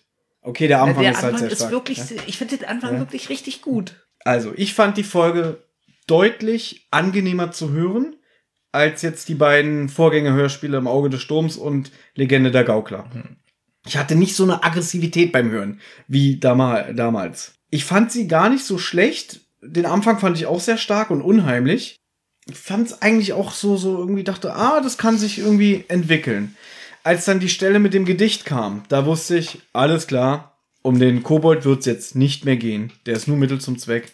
Und ich gebe dir auch recht, so ganz wichtige Aspekte, wie zum Beispiel das mit dem Pochen. Wenn die dann zweimal den Kobold sehen, das ist ja auch dann nicht. Klar, weil die Alte nicht wahrscheinlich den Metalldetektor dabei haben wird. Wenn der Kobold damit eingeführt wird, hätte man sich doch auch das Pochen zum Beispiel gewünscht. Sie- Warum ist sie auch so dämlich und läuft so auffällig rum? das war doch dann ihr, ihr, dass sie dachte, ah, alles klar, ich werde jetzt für Monster gehalten, also lege ich auch so eine falsche Fährte. Natürlich ist es dämlich, das ist einfach nur so, Nein, aber sie so wird ja konstruiert. Sie wird ja auch immer gleich entdeckt. Ja, aber sie, Sie gibt sich ja nicht mal Mühe. aber sie kann in Sekunden verschwinden. Weil Okay. sie hat ja einen Schlüssel, wie gesagt wird. Nee, also, ähm, um es jetzt noch zu Ende zu bringen. Ich fand die Sprecherleistung so alle solide bis, bis mit ähm, nach oben. Also da war jetzt kein richtiger Totalausfall von den Sprechern. Na, Dings hier doch ein bisschen. Ähm, Der Hund. nein, der äh, Bob Marley. Achso, der, der Rasterman. Ja. Ja, aber wie ich schon gesagt habe, da mag ich die Stimmfarbe nicht, aber ansonsten hat er nicht schlecht gesprochen. Ja. Auflösung Katastrophe, aber da gibt's, und das ist jetzt kein Witz, es gibt schlimmere Folgen. Also noch schlimmer, was die Auflösung angeht. als ich hierher Deswegen- kam, sagtest du, geht eigentlich. Die Auflösung. Deswegen sage ich ja, sie geht. Es gibt schlimmere Folgen. Klar ist die Katastrophe, aber ich bin Schlimmeres von Marco Sonnleitner gewohnt. Deswegen ähm, kann ich darüber sogar noch ein bisschen hinwegsehen. Und von diesen ganzen Folgen aus dem 190er-Block war das für mich eine der besten. Da gibt's noch ein paar Folgen, die du nicht kennst, die wir noch nicht besprochen haben.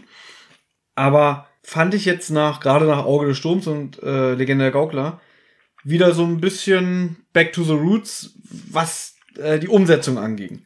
Auch die Musik fand ich gut, die eingesetzt wurde. Sie war diesmal auch nicht so durcheinander, so nicht Genau, so unpassend.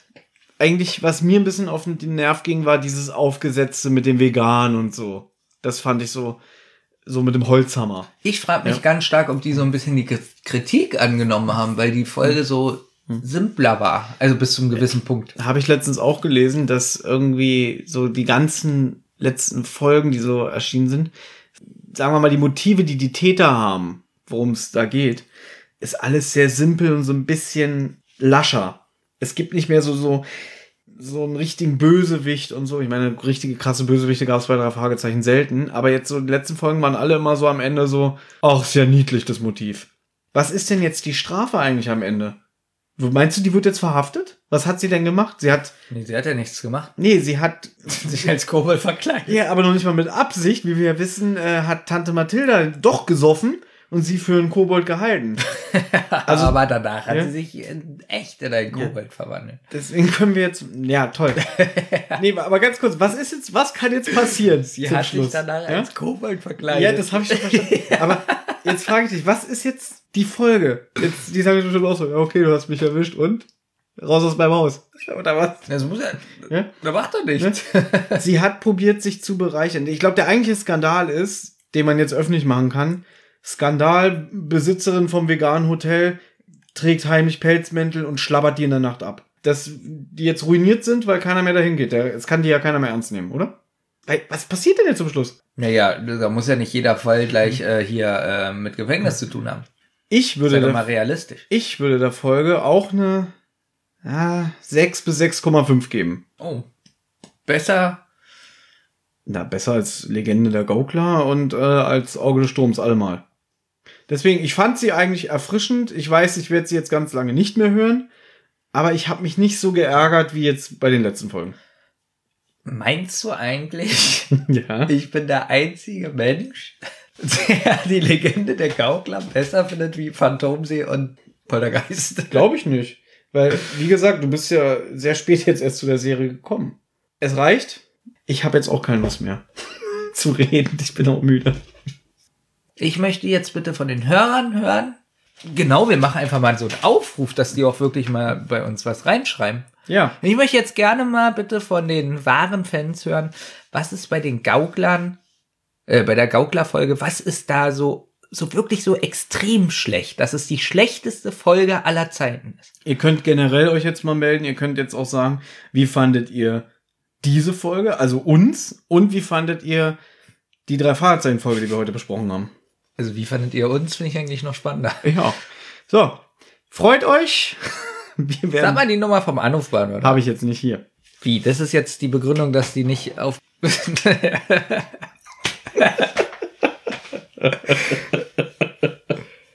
Oh ich will ins Bett. Ich auch. Wo ist es denn? Lest doch die scheiß Nummer vor.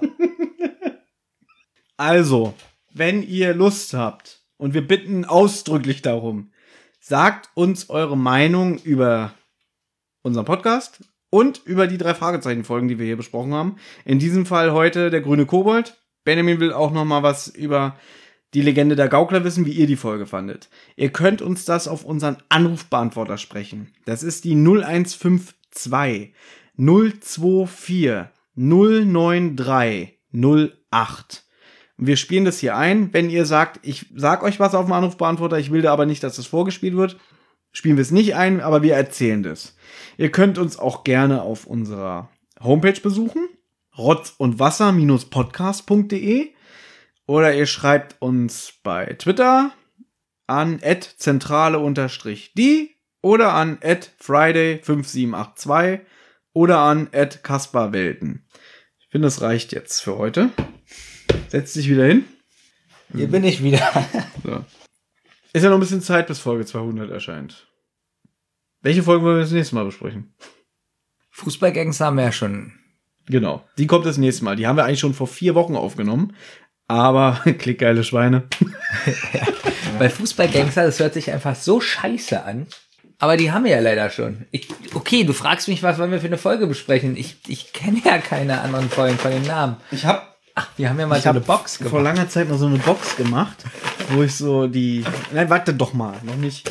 Ähm, da habe ich Zettel reingemacht mit den Folgennummern. Alle. Ja, glaube ich, bis Folge 197 oder so. Und Benjamin wird jetzt eine Nummer ziehen, die wir nächstes Mal besprechen. Ich bin so aufgeregt. Ja, Weißt du, warum ich aufgeregt bin? Ich kenne ja die Titel alle nicht. genau, aber ich kann sie sagen. So. 129. Oh Gott. Das ist die Folge SMS aus dem Grab, die geht 90 Minuten. Viel Spaß. echt schon wieder so eine lange Folge. Gut. Geht die 90 Minuten, so viel passt doch nicht auf eine Kassette drauf. Doch. Hatte ich doch. Doch. Soll ich nochmal das von äh, Professor Carswell vorlesen mit den Also du willst mir CDs? sagen, dass es damals schon eine CD gab mit 90 Minuten? Ja, wir können auch gerne noch einen Zettel ziehen. Nein. Gut, die besprechen wir nächstes Mal. Wie heißt die? Äh, SMS aus dem Grab. Da war also SMS gerade so im Kommen. Genau. 1970. so, wir verabschieden uns jetzt. Und es ist so schlimm, dass ich nach so einer Aufnahme, ich werde immer müder und sage zum Schluss nichts mehr. Ja. Es hat keinen Spaß gemacht. Doch, es macht immer bis zu einem gewissen Punkt macht Ja. Spaß. Aber irgendwann ist man so leer geredet. Nein, das Problem ist einfach diese Auflösung. Die Auflösungen machen immer schlechte Laune, oder? Da haben auch keine Lust mehr Oder, weiterzureden. oh ja, wenn Bob, ich mag ja den aggressiven Bob, Ja. aber wenn er mir erzählt, was er recherchiert hat, wird mir schlecht. Ich lege jetzt auf. Hat Spaß gemacht. Ich lege auch auf. Tschüss. Tschüss.